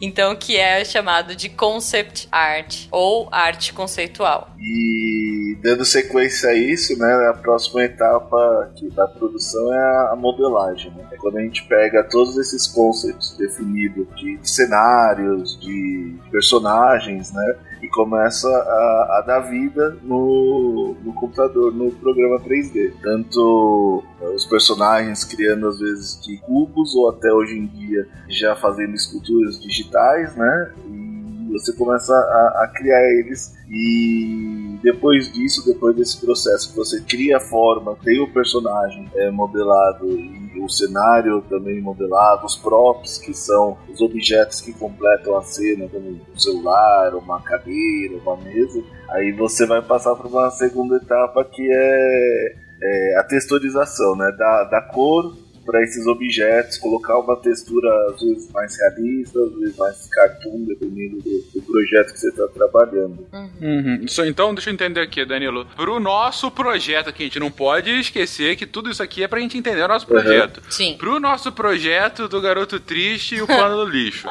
É, quando a gente fala do, da modelagem, a gente, bom, o storyboard, ok, foi baseado lá no que a gente havia desenhado no roteiro. O animatic, ok, a gente já tem lá tudo que, que vai ser as câmeras, inclusive, como vocês colocaram aqui, tudo como, a, é, é, digamos assim, o projeto de como vai ser a filmagem lá Isso. na frente, né?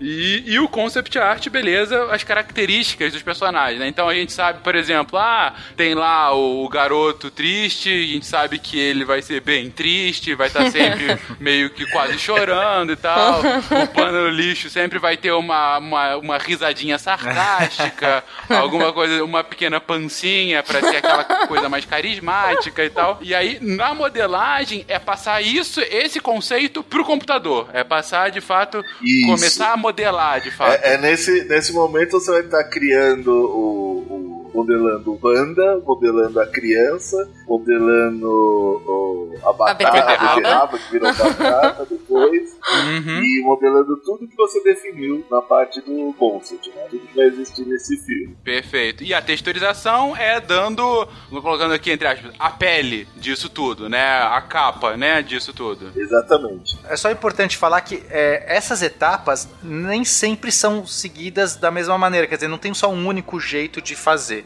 dependendo do seu projeto, dependendo do jeito que aquela empresa, o, workflow de cada um da, da, das empresas de animação, isso muda. Então, por exemplo, na minha, na minha produtora, a gente faz texturização no final. A gente, porque é o tipo de workflow, o tipo de trabalho que a gente faz, a gente não faz agora a texturização, a gente deixa mais para frente, depois que a gente faz o rigging e as outras coisas aí, que a animação a gente deixa mais pro final. Uhum.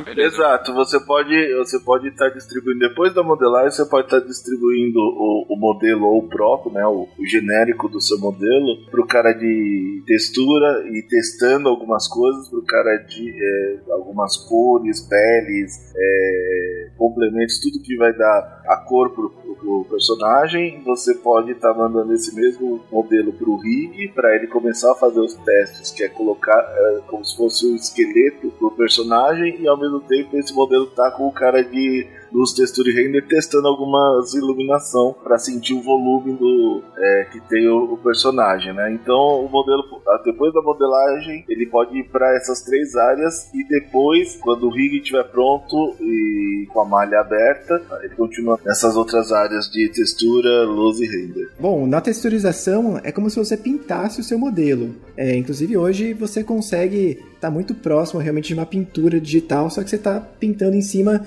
de um objeto 3D, você consegue rotacionar ele. E além dessa pintura, que ela pode ter várias camadas, então você está pintando uh, um cenário, um muro, então vai ter a cor do, do concreto e aí uma, uma pintura por cima, né, uma tinta por cima, e em cima disso vai ter musgo e vai ter uma pichação, uma pintura que pode ter muitas camadas e ela está sempre em 3D. E geralmente junto da textura você faz o shading, que é basicamente você mostrar como que esse, cada tipo de material responde à luz. Né? Os metais respondem à luz de uma forma completamente diferente dos outros tipos de material e essa parte de shading aí é muito do que foi desenvolvido lá dos anos 70 até conseguir chegar nos anos 90 para fazer uma coisa que, que tenha um mínimo, né, que, que agrade um pouco o olhar do, do espectador. Só para ficar mais fácil para o nosso ouvinte, é, imagina assim, a textura que a gente chama é, sei lá, eu estou com uma camiseta agora da Mulher Maravilha.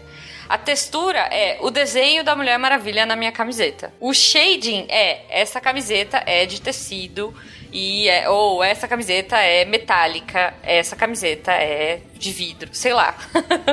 Mas a textura, o desenho da Mulher Maravilha tá ali estampado, né? Como se fosse, sei lá, a textura é uma estampa e o shading é o material desse elemento, é, desse modelo. Dar propriedades, você vai ter que dar propriedades para esses materiais, para que a luz nas suas simulações consiga se comportar de tal maneira a realmente renderizar, ou seja, impressionar no nosso olhar aquela sensação daquela textura, da, daquela roupa, daquele pelo, daquela pele, da sardinha no rosto, nas, nas reentranças de alguma caverna, qualquer coisa que você. Então, é um processo bastante complexo, porque exige uma. uma para você conseguir extrair todas essas camadas, você realmente tem que ter bons artistas fazendo isso e ótimos modelos matemáticos rodando por trás para fazer todas essas contas, né? De chegar naquele material, naquela sensação perfeita. E em alguns momentos a textura se com, é, é, meio que se mistura com a animação em si, porque quando a gente tem, sei lá, o pelo do Sully balançando e aquilo, aquilo é textura aquilo já é animação? Então, em alguns casos, essas áreas meio que tem que se, se juntar. O cara que anima, ele também tem que se juntar com o cara da textura, porque a textura tem uma animação. No Moana, eu lembro que a, a, a textura, a, as tatuagens do, uhum. do, cara lá que eu não lembro o nome. Do Maui. Eh, Maui. Era, era, do Maui era toda animada. Então aquilo Sim. era um trabalho de texturização ou de animação? Ou ambos, né? Fazer é essa verdade. mistura.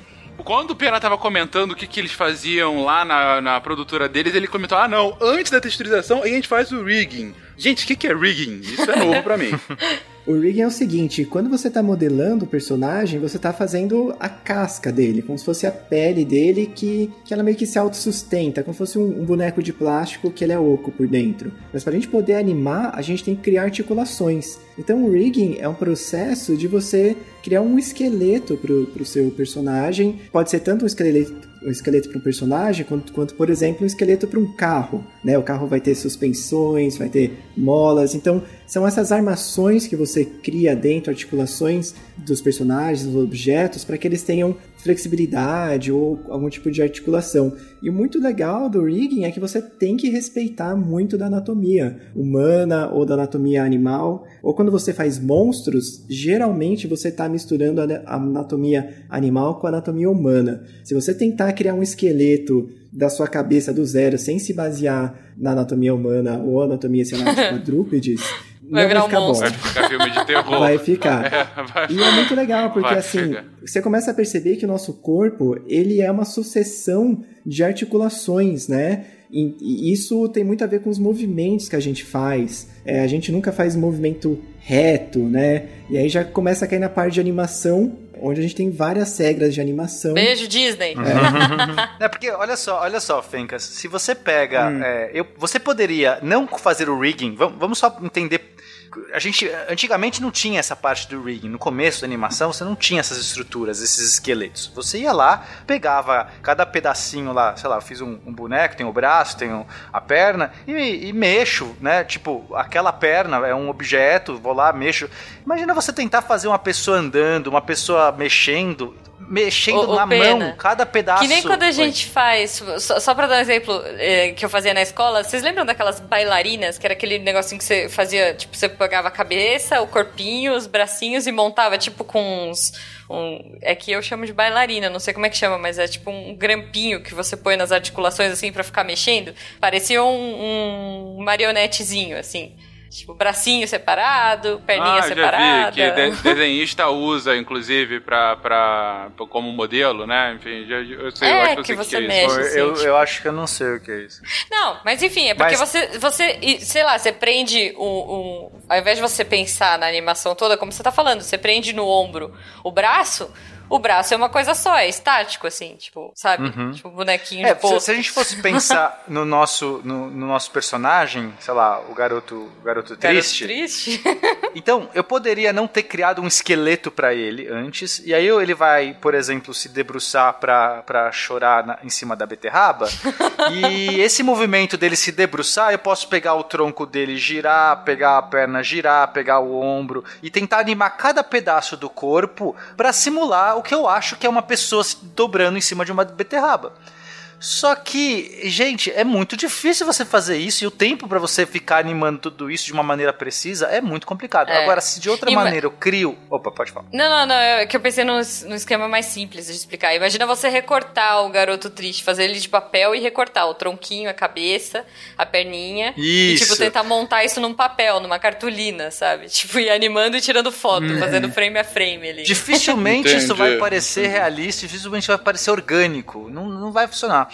Agora, se eu dou um esqueleto para ele, eu coloco um monte de estruturas por baixo, e, é, e essas estruturas, por exemplo, quando eu puxo um braço, a, a ponta da mão dele, e vem, o, já tá articulado junto com o cotovelo, tá articulado junto com o ombro, e tudo isso, por estar articulado, se move de uma maneira engatada, você puxa um ponto, ele vai puxando o próximo, vai puxando o próximo, a chance de eu conseguir animar de uma maneira satisfatória, orgânica e rápido é, mu é muito melhor.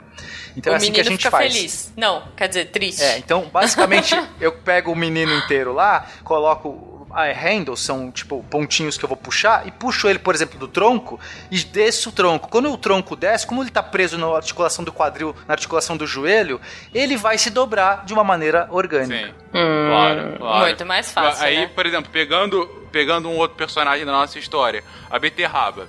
É, aí não é humano, mas, por exemplo, a gente poderia colocar um esqueleto, aspas aí, com as folhinhas dela para elas é, vibrarem no vento, por exemplo. Perfeito. Seria Uhum. nisso? Dá pra fazer também. A, a- a beterraba, ela pode inclusive, sei lá, ter um movimento, ela pulando assim, sei lá, como é que seria uma beterraba se movendo? Ela pode ser um pula-pula.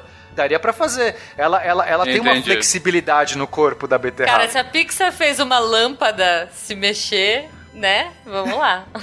É, exatamente. Inclusive, uma o pula-pula é um dos modelos mais simples de fazer, porque você só tem um esqueleto reto, você não tem membros, você só tem, tipo, segmentos maiores e menores interligados, e quando você sobe para puxa esse segmento para cima, todos esses esse esqueleto, todos esses segmentos se esticam e quando ele cai no chão, ele sente esse impacto, eles se deformam e, e absorvem. É o mais simples, talvez, dos, dos riggings que você consegue fazer. Diferente das articulações do corpo, que são vários ossos e você tem uma articulação rotacionando sobre a rotação de outra articulação, no rosto é completamente diferente. Nossa cabeça a gente basicamente só tem articulação do maxilar e o resto, todos os movimentos que a gente tem no, no- no nosso rosto, na verdade é, é músculo, né? O músculo puxa para um lado, puxa para o outro.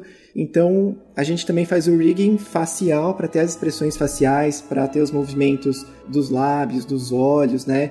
E tem que ser muito sutil, né? Não pode ter muito exagero e você tem que respeitar muito a anatomia, né? A forma como os músculos do rosto ficam é, para evitar ali o, o vale da estranheza, né? Aí você não consegue, fica, fica aquela coisa lá do, do Final Fantasy que é cara de choro, não, não é? O que tá acontecendo aqui? Excelente. Não, e, e eu posso imaginar que o rosto deve ser uma das coisas mais complexas de se fazer, justamente por, pela, pelo que você falou, né? O Vale da Estranheza e pela quantidade de, de movimentos que você pode fazer, né? Porque um braço vai para um lado para o outro e gira. Agora o rosto você tem uma, uma- um potencial de uso muito grande, né? Imagino que seja bem É, complexo. por isso que se usa muito captura de movimento no caso do rosto. Também se usa para outros tipos de movimento, mas o rosto é, é, costuma usar a captura de movimento porque você põe lá vários pontinhos no, no rosto de um ator. E aí, quando ele faz umas caretas, esses pontinhos são mapeados no computador. E aí, o computador realiza num, outro modelo. Não é o rosto do ator, vai ser um monstro, um- vai ser o, o Smaug, por exemplo, falando. Mas ele vai ter várias características de feição quando ele fala. Esse é um jeito relativamente fácil para você fazer. Mas você pode não fazer captura de movimento. Você pode ir direto na raça, fazendo o rigging, modelando esse rigging. Cara, o Pena comentou aqui do Smog, tem que deixar no, no links aqui justamente a captura do, do, do Benedito lá É. fazendo o Smog, né, cara? Que é sensacional É a atuação bom, dele. É muito bom. É o Andy e uma coisa que você que é? pode. Não, é o Não, é o Benedito. É o Ah, é, o Cumberbatch, é verdade. É o É, Sherlock. uma coisa que você pode Isso. fazer é misturar esses dois mundos também. Olha só, você pode pegar essas expressões pré-determinadas e que nem eu falei, usar umas chavinhas, você criar essas expressões e lá, colocar lá, chavinha neutra, chavinha brava. Aí quando, quanto mais você puxa a chavinha brava pra, né? Aí ele vai mudando a expressão. Então, tipo, tem vários artifícios que você faz, e isso é uma coisa do rigging, que isso é bem legal, assim, acho que pessoas que trabalham com rigging, parabéns, vocês são incríveis. Porque um rigging bem feito é um excelente passo pra você fazer uma animação bem feita, cara. Porque olha, Se você pega um modelo mais ou menos. A animação, então, como o nome diz, é basicamente você animar, é você dar Animar. movimento, dar a alma, Exatamente. dar a alma Uhum. para esses bichos aí. Então é a hora que. Aí Exatamente. tem vários mo- jeitos de você fazer animação, acho que a gente não precisa talvez entrar. São Não. realmente é, um- é uma área muito ampla. Animação, você tem qualquer coisa que se movimenta é animação. Isso vai desde um foguete, sei lá, voando, até um bicho. Até o menino triste comendo beterraba. É é uma isso. coisa muito ampla. Porque não existe ninguém feliz comendo beterraba. Exatamente. É um jeito isso, clássico de você fazer animação, você marcando keyframes, você marca pontos específicos de movimento da, daquilo que você quer, daquele objeto, daquele personagem, e, e entre esses dois pontos que você marcou, essas duas posições que você marcou, o computador vai interpolar, ele vai criar o intermediário. É, esse é talvez o beabá, o início, assim, como é que eu começo a animar qualquer coisa. Põe uma coisa na esquerda, depois põe na direita, dá play. É, e aí, assim, pesquisem sobre animação, estudem animação, que é muito legal. Eu fiz animação 2D, mas assim, fiz um pouquinho de animação 3D também e é muito legal. É, é legal demais, é divertidíssimo de estudar animação. Então, fica a minha dica aí. Estudem animação. E uma coisa muito legal da animação é que é a parte que trouxe a linguagem é, da animação para o cinema, né? E ela não mudou tanto assim desde lá do, do 1920, 1930, né? As animações do, do Walt Disney, é, elas têm várias regras, digamos assim, várias coisas que acabaram virando linguagem de animação que são as mesmas até hoje. E você não tem muito como desrespeitar isso, não. Então é muito legal que a, a parte de animação é a parte mais mágica, a parte mais sutil, mais subjetiva, onde você passa naturalidade, passa emoção. E é a parte que, digamos, que a tecnologia conseguiu é, mudar menos, né? A linguagem da animação é a mesma há quase 100 anos. Não, e eu acho, Guilherme, que quanto mais você vai para esses é, princípios da animação do Disney, né? Esses princípios criados lá em- na década de 30, mais legal fica. Se você pegar. é, a o, o Pena falou de motion capture.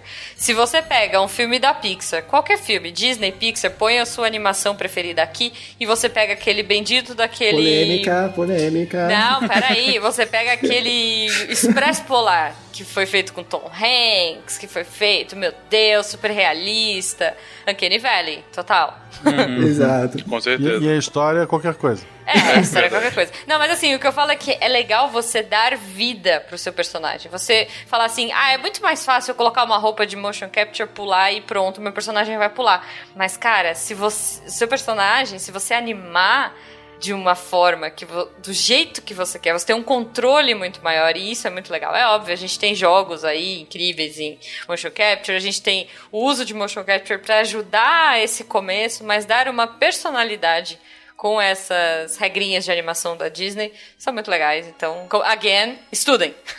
Sim, a polêmica, na verdade, foi a, foi a própria Pixar que criou, né? Que ela começou a colocar no fim de alguns filmes um selinho. O selinho falou: olha, isso aqui é 100% animado na mão, não tem motion capture. Ah. Eles meio que deram uma cutucada nos concorrentes. Mas é claro, as duas Ah, técnicas são mas- totalmente válidas, né? Cara, mas até aí a treta de, de 2D também, de rotoscopia ou não rotoscopia, que o Disney tinha com outros estúdios, também é polêmica até hoje, né? Até porque colar aquelas bolinhas de, de captura de movimento em formiga deve ser um negócio bem complicado. Sem dúvida alguma. Pois é. É, bom, animação e tá pronto? Precisa de mais alguma coisa nosso filme? Só um tapinha, né? Só aquela, aquela capinha final. A gente já falou bastante de composição e, e efeitos visuais lá no começo do cast, né? Então aqui a gente faz, dá essa cara, esses efeitos, essas coisas. Não, an- antes dos efeitos a gente precisa primeiro colocar luz Ah, não. e, e é, é importante pôr luz e fazer o render, que é você de fato, eu não sei uma tradução pra render, gente. Ah, se eu acho que aqui a sabe, gente eu não- usa render mesmo. Re- Render. é, Os Próprios- render a em imagem. ilustração, o pessoal também fala render. É.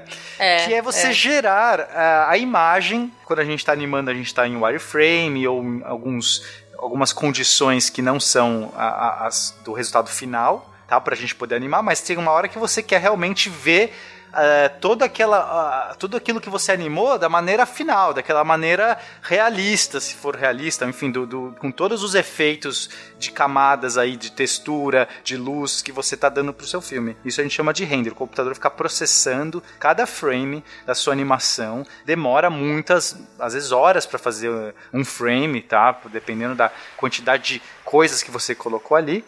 E aí ele vai gerando quadro a quadro a sua animação, cada um é um render. Depois que você tem esse render, que aí a gente tem nosso filme que já teria aqui, né, toda a luz, todas as texturas, todas as animações, tudo ali, aí você pode aplicar uma pós-produção nisso aí. Quer dizer, não faz muito sentido quando a gente está falando só de animação falar em pós-produção, porque meio que no cinema tudo isso seria pós-produção. Mas a gente pode definir dentro de uma estrutura de animação 3D, a pós-produção viria então na hora que você já tem um render e agora eu quero colocar camadas em cima. Então eu quero realçar um brilho aqui, colocar um negócio que aparece. Um flare. Um flare, exato. Aí você pode dar uma caprichada a mais, mas você já tem o render, você já tem o seu filme filmado. É, é, o render seria a filmagem da sua animação. Seria o equivalente de alguém ter filmado, não dá mais para alterar. Pô, o, o, o Tarek foi lá, chorou na beterraba. Agora não tem mais como eu mudar, porque eu já filmei aquilo, já renderizei. Já filmou. Mas eu posso, por exemplo, dar um brilho no olho do Tarek quando ele chora. posso colocar. do Tarek, né? Já tem nome, né? Menino triste. É o menino triste. Eu também não sei de onde é que você tá tirando é, isso, Pena. Eu não você... sei de onde você tirou esse nome. Eu acho, eu acho legal quando depois de todo um esforço o filme vai lá e rende, né? ah, sim, isso é muito importante, viu? Às vezes não rende, não, viu? Beijo, vídeo, brinquedo. Mentira. Você é um brinquedo! Você não é o verdadeiro Buzz Lightyear! É só um boneco com movimento! Você é o brinquedo de uma criança! Você é um homem muito triste e estranho. Morro de pena. Adeus. E de pós-produção só isso? Tem algumas outras ações que podem ser feitas? No nosso filme já deu para ver que não, mas assim, se fosse, por exemplo, numa numa animação para um filme live action, daria para fazer outras coisas? Aquele Dá ratinho, fazer, o ratinho, como é que chama? O, o, Stuart Little, vai, que eu adorava aquele filme, eu achava tão bonitinho, o ratinho e o Dr. House. Uhum. Dr. House, é verdade, era o Dr. House do atrás. Mas o que, que dá para fazer, Guilherme? Se na verdade o seu filme é live action, ele foi filmado com os atores e tal, e aí você vai colocar os cenários, tudo depois, né, na pós-produção, nos efeitos, tem uma técnica muito interessante que chama câmera tracking. É o seguinte, você tem a câmera que foi filmada, que foi usada no site de filmagem, ela tem uma lente, ela fez o um movimento na cena. A única forma de você fazer tudo que você faz em 3D casar, encaixar com a cena filmada é fazendo câmera tracking, que é o seguinte: essa você câmera vai tem que ser igual, é isso? Exatamente, você tem que refazer essa câmera da filmagem no ambiente 3D, com o mesmo movimento e a mesma perspectiva, de preferência numa, numa precisão que seja menor do que um pixel. Então, Porra. senão facinho, fica facinho. esquisito. Facinho. Mas é claro que assim, a gente tem programas super especializados para isso. Na verdade, é uma das partes que eu mais gosto, assim, né? Tem, um, tem uma parte técnica bem extensa. E uma coisa muito interessante aqui é o seguinte: para você conseguir determinar onde está um objeto no espaço, você acaba, né, que no caso aqui seria uma câmera, você usa cálculos de paralaxe que são muito parecidos com os cálculos que a gente usa para saber a posição do, dos objetos no céu, qual é a distância que uma estrela está da Terra. É, é, bem interessante. Talvez o Pena possa dar uma complementada aí. É, o, o, a paralaxe foi um jeito de você medir distância de estrelas, quer dizer, é até hoje um jeito, mas para só estrelas que estão próximas. Então, é, basicamente você enxerga. Olha que interessante, você olha para o céu a Terra está, obviamente, voando ao redor do Sol, certo, gente? A gente está nesse modelo, uhum. ok? Uhum.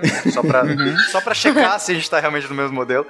Então, okay. Até onde eu vi, tá, tu, é tá esse tudo mesmo. Certo. Vai, vai então, você tira, é. você tira uma foto do céu, você tira uma foto do céu, as estrelas estão lá posicionadas. Seis meses depois, a Terra está do outro lado, ela já, deu, já andou né? Viajou metade da distância de um ano, metade de um, de um círculo, e ela está do outro lado. E aí você bate uma foto do céu. Se você tem uma estrela próxima, ela move-se no céu, assim como se você olhar para um dedo próximo do seu coloca, pega um, o dedo, olha pra, pra frente e, e pisca o olho direito, depois pisca o olho esquerdo. Você vê que ele se move na, na, no espaço.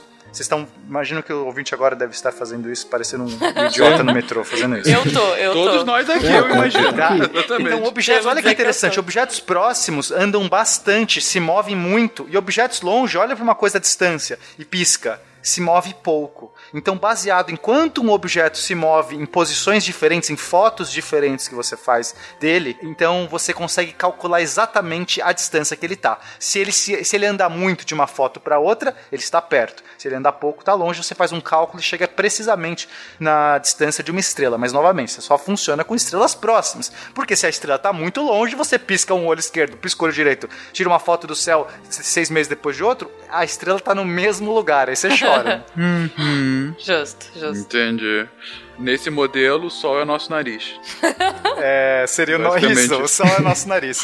Então, quando Boa. o pessoal Beleza. filma, né, só pra complementar, você filma, você consegue, é, você não tem informação da câmera, mas você olhando a imagem, como a câmera se move, você tá, você tá vendo várias fotos que a câmera tirou em movimentos diferentes. Você interpola, joga no computador, ele consegue calcular a posição dos objetos no espaço. É um puta trabalheira, mas dá pra fazer. É o camera tracking. Se você viu make-off de filme e viu ali no chroma key várias cruzinhas, geralmente, né, brancas ou coloridas, aquilo é para ajudar o câmera tracking, porque se você tem um, um mar, né, verde ali, uniforme do chroma key, você não tem de onde tirar a informação. Então você tem que plantar alguns pontos ali para que o câmera tracking possa ter informação. Roubar no jogo. É, Pontos de contraste. Pra Exatamente. facilitar na, na hora do software ele saber onde que tá aquela, aquele objeto viajando na, na, na sua Que câmera. maneiro. Exatamente. Boa. Que maneiro. E me fala Que uma maneiro. coisa, eu fiquei sabendo, olha, eu não sou noveleira, tá? Mas eu fiquei sabendo que tem uma novela meio Game of Thrones rolando aí, atualmente, e que você participou, é isso, Guilherme? Pô, é, é legal pra caramba, viu? É, às vezes a gente fica um pouquinho com o pé atrás de novela, Rede Globo, assim, mas eles são uma das melhores equipes, assim, de efeitos que, que a gente tem aqui no país, assim. É, eles não divulgam tanto, né, a parte de, de efeitos, mas se você O que é uma der pena, bugada, mas... é, você vai ver a quantidade de novelas que, que você acha que é Ipanema, e não, é Chroma Key.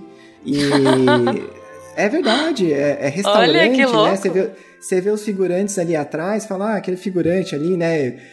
Ele fica o dia todo ali fingindo que tá conversando. Também não, é figurante virtual. Então, eles têm um núcleo de Que efeitos, loucura. assim, muito, muito profissional. E essa, essa novela aí agora é a maior produção de efeitos visuais já feitas no Brasil. Faz todo sentido. A, a Marina Rui Barbosa não pode ser uma pessoa normal. Ela é animada, né? Ela entender. Ela é muito linda, né, cara? Pô, muito bom, Entendi. muito bom. Gente, pra quem não, não entendeu, é a novela Deus Salve o Rei agora, tá? Que é a que está passando Game of Thrones brasileiro, como disse É. a Ju. É, dá uma gugada aí nos efeitos da, da, da Globo. Tem aquela perseguição de carro. Como que chama? Uhum. Bom, tá o link no post aí. Também que é toda em 3D. Você fala, nossa, que legal esse, esse motoqueiro aqui, dando né, em 200 por hora na estrada tal. Nossa, deve ser um dublê. Não, é tudo 3D. Tudo, tudo Que 3D. E- E, nessa novela maneiro. aí tem chroma key de cavalo. O pessoal andando a cavalo no chroma key. É bem ousado. Nossa, que Que legal, coisa. cara. Não, eu fiquei bom, curiosa Sim, pra ver. É, é impressionante, assim. Tá fazendo barulho até na imprensa Muito bom. internacional, assim. Né? Tem alguns diretores de novela no, no Brasil que, que gostam, né? Tem gosto por isso e, e dão aquela empurrada, assim, pra tentar fazer uma coisa São os diferente. nossos James Cameron brasileiros.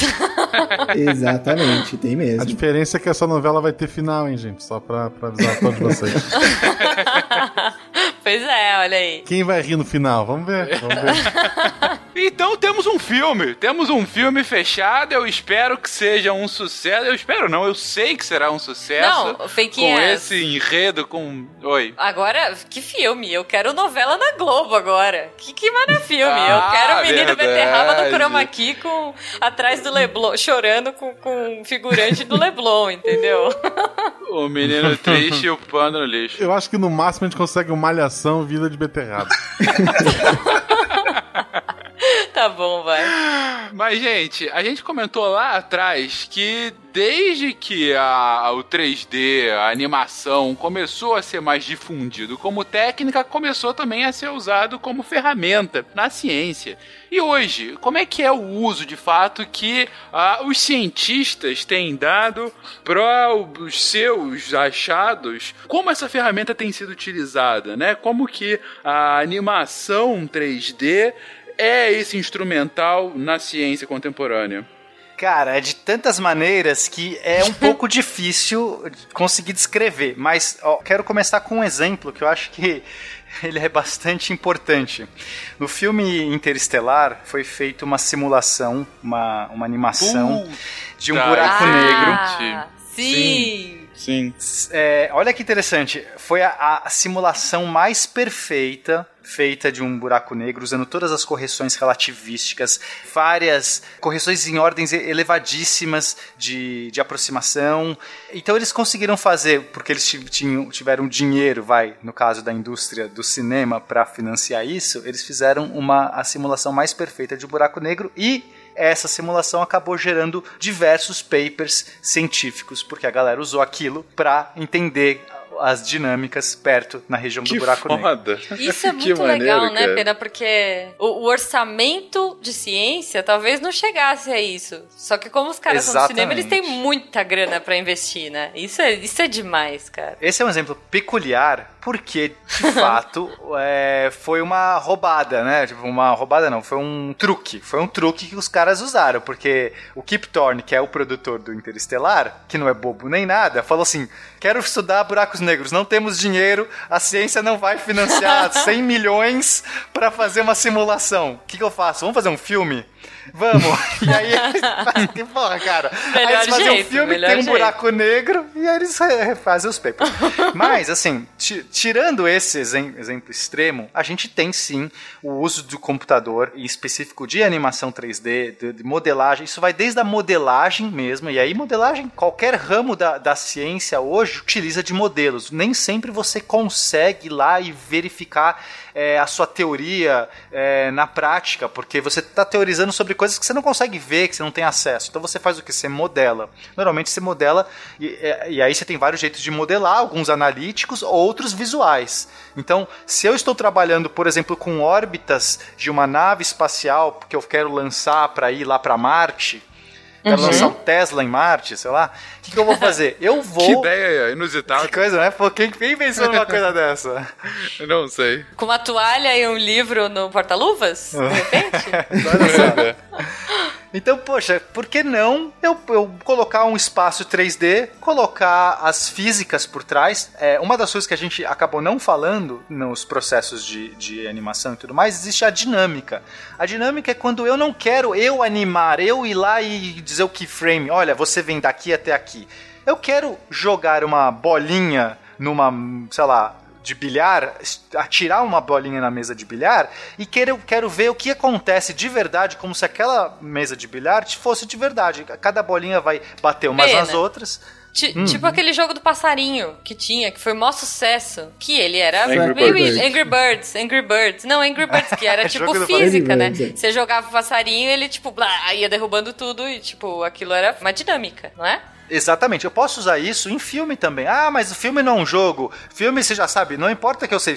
Imagina eu tentar fazer uma simulação de um lançamento de dados na mão, na mão. Tipo, eu acho que eu vou o dado cair aqui, quica aqui, dar uma volta. Gente, vai ficar irreal, vai ficar muito irreal. Eu não vou conseguir fazer trabalho, um dado né? parecer de verdade. Fora o trabalho. Agora, se eu pego, modelo um dado, que é um cubo, coloco lá a superfície, a massa dele, se ele é de borracha, se ele é de plástico, põe uma mesa, se ela é de metal, coloco propriedades físicas e, e falo assim: programa, joga esse dado agora e põe uma gravidade aí e joga esse dado. O programa vai fazer essa simulação, essa animação do dado girando, batendo e, e rodando. Então, existe o jeito de a gente colocar dinâmica. A dinâmica, então, é colocar as regras do jogo e deixar o computador computar. Exatamente. E aí, o computador me ajuda a fazer animação. Isso, eu coloco as leis da física daquele universo, que não precisa ser as mesmas do nosso tá? Posso pôr uma gravidade diferente, objetos totalmente doidos. E aí eu mando, computador, faça aí seu trabalho e calcule para mim, tá? E aí se ficou bom, a gente dá um baking, a gente cozinha aquela animação, é muito legal. Você joga um dado, não gostei do resultado, caiu 4, queria 6. Jogo de novo. Nossa, mas agora ele deu um rodopio estranho, não gostei. Joga 10 vezes. Opa, esse ficou excelente, o dado ficou lindo. Eu vou, eu vou salvar essa animação, eu baking, eu cozinho e aí, uma vez que eu cozinho, tiro do forno, ele tá pronto, ele não vai mais mexer. Olha, é muito aí, legal. Que bonito, cara, que bonito. Que, que bacana. Então que a gente bacana. usa muito isso na ciência. A gente modela coisas, coloca as físicas que a gente acredita, usa, usa os nossos modelos, nossas teorias para fazer essa dinâmica e ver se corresponde ao que a realidade te dá. Então, é, ou no caso, se eu não é, vou fazer uma órbita de um foguete, eu não vou lançar o foguete para ver se dá. Então, eu primeiro faço esses cálculos, já sei que a física funciona, porque eu já fiz outros cálculos, outros foguetes antes, e já é uma física que, sei lá, já é desde Newton conhecida. Então eu tenho boa segurança se eu não errei nada, se não tem nada estranho ali, que a nave vai se comportar daquela maneira. Então, isso é animação é, sendo usada diretamente na ciência. Já que a gente está falando de foguete, também queria falar da telemetria. Se vocês já viram um lançamento de foguetes, e agora eu vou fazer um catinho pro Sérgio Sacani,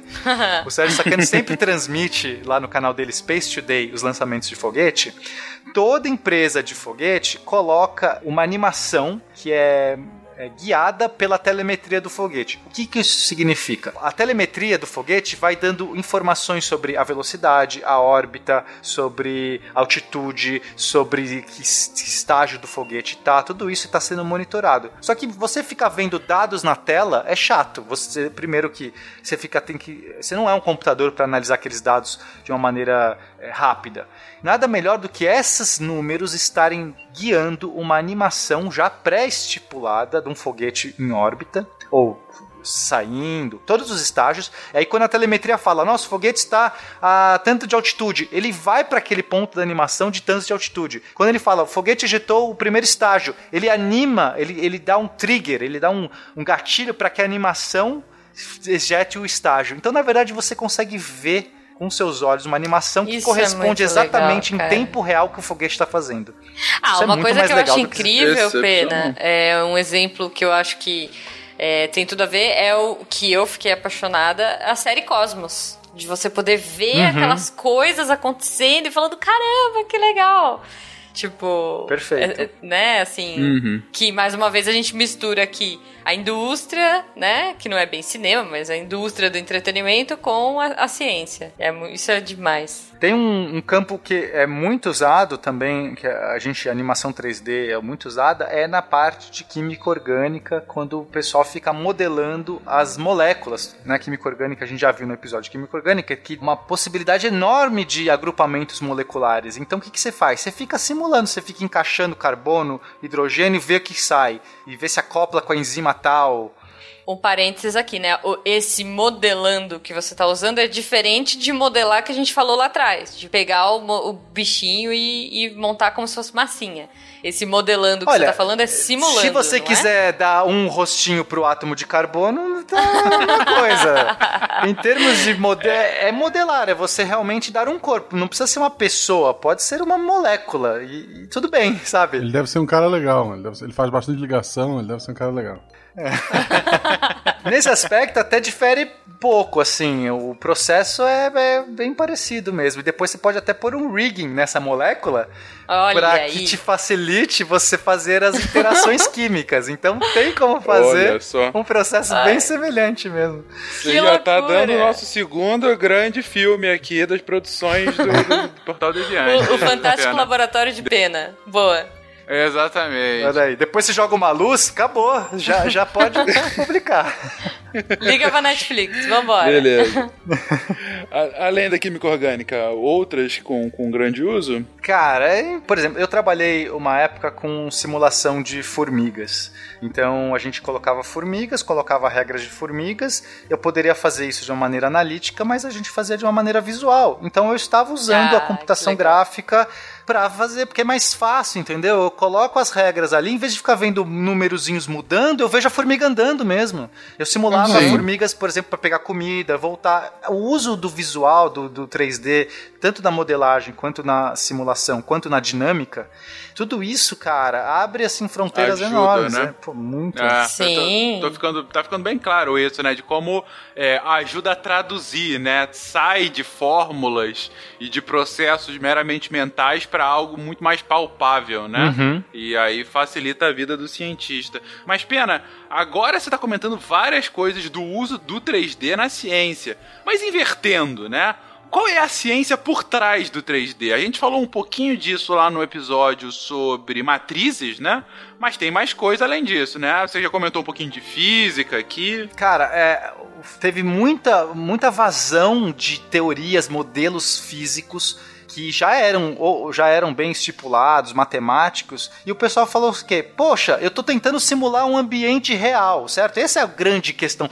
Real no sentido de que é, seja verossímil, não precisa ser necessariamente real, mas ou seja, eu quero criar um universo que tenha boas leis e boas regras ali, para que quando eu coloco um personagem ele ande naquele universo, ele se comporte de uma maneira real. Então, nada mais natural do que eu pegar toda essa teoria física de como os corpos se movem, como que a, a luz reflete nos coisas e aplicar nesses softwares. Por exemplo, começando nas matrizes, toda a teoria de espaço vetorial, que é um ramo da matemática que já é muito bem já era muito bem estipulado é, lá na, na, década de 50 quando começou essa coisa eles pegaram todos aqueles modelos de matriz de transformação matriz de rotação matriz de translação e aplicaram e simplesmente pronto funcionou. Você consegue fazer uma câmera num espaço 3D olhar de ângulos diferentes apenas aplicando matriz de rotação e translação.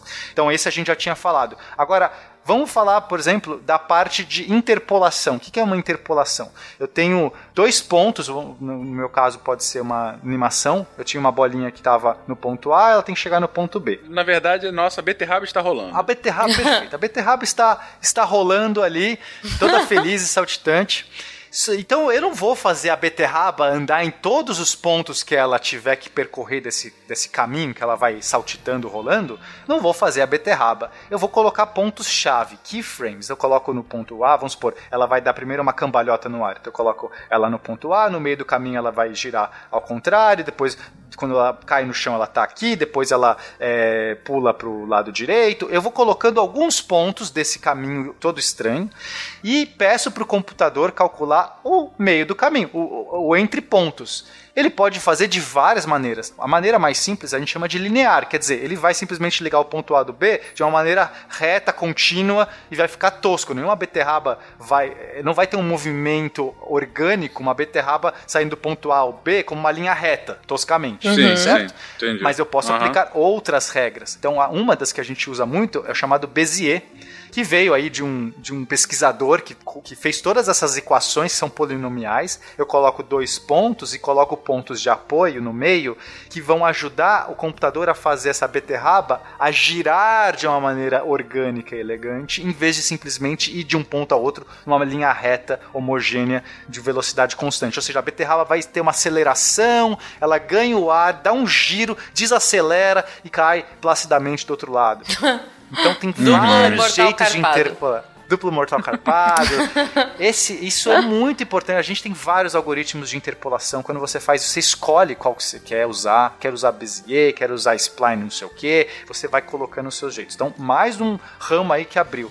E outro que eu queria, assim, são muitos, mas que eu queria chamar a atenção é a parte do render, quando a gente faz o cálculo de iluminação é uma coisa simples, né? Assim, pô, luz tal. É extremamente complexo, extremamente complexo eu conseguir simular a iluminação, porque, meu, as coisas refletem, projetam sombras, existem superfícies diferentes, existem superfícies translúcidas, é, opacas, brilhantes. Como é que eu gero uma sensação? Isso é um dos ramos mais importantes no 3D, porque se você não tem um render bom, a pessoa olha e fala assim, é, horrível. É o Cassiopeia, entendeu? Não tem render bom.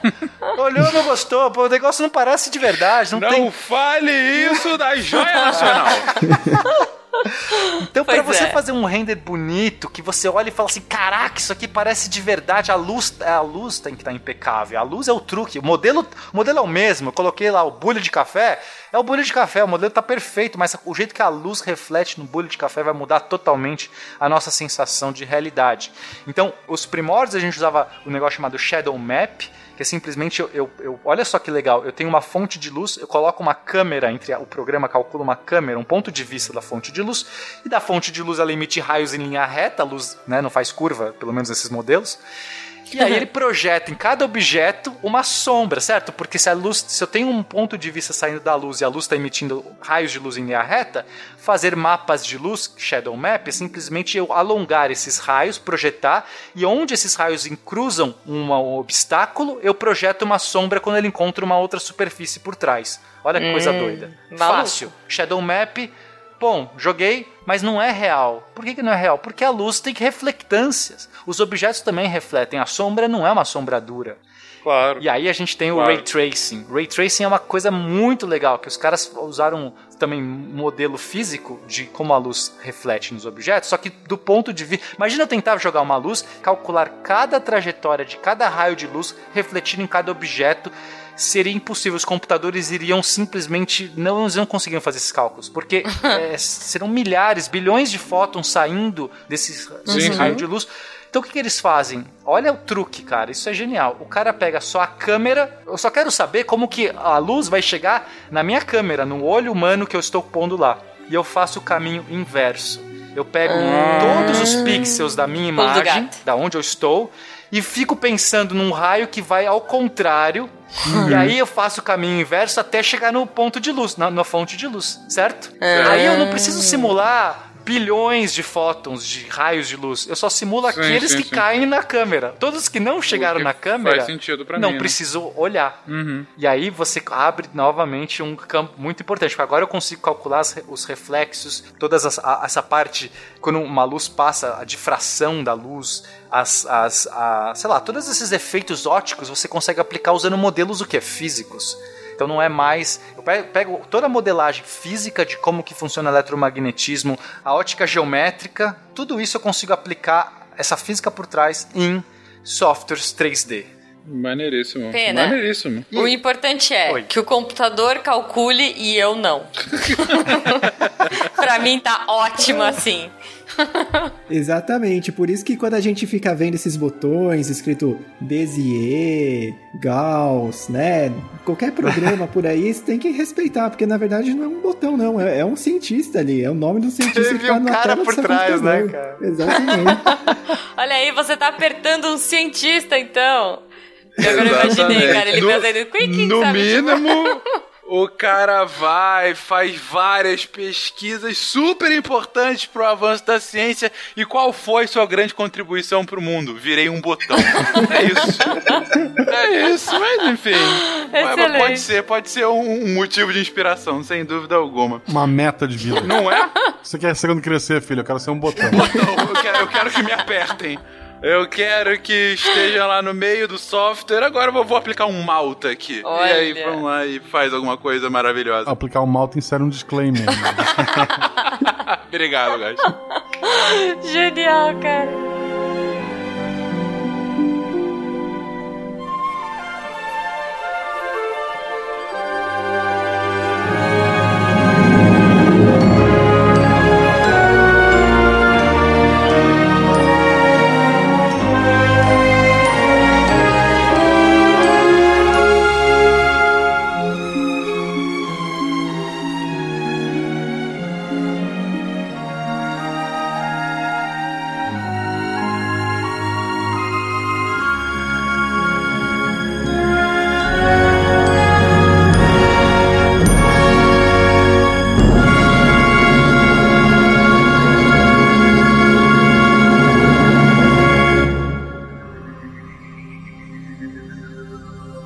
Se a ciência não for divertida, tem alguma coisa errada.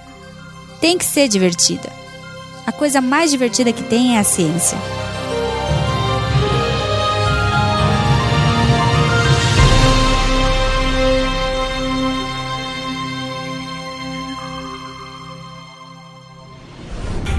Este programa foi editado por Talkcast. Edições e Produções de Podcast.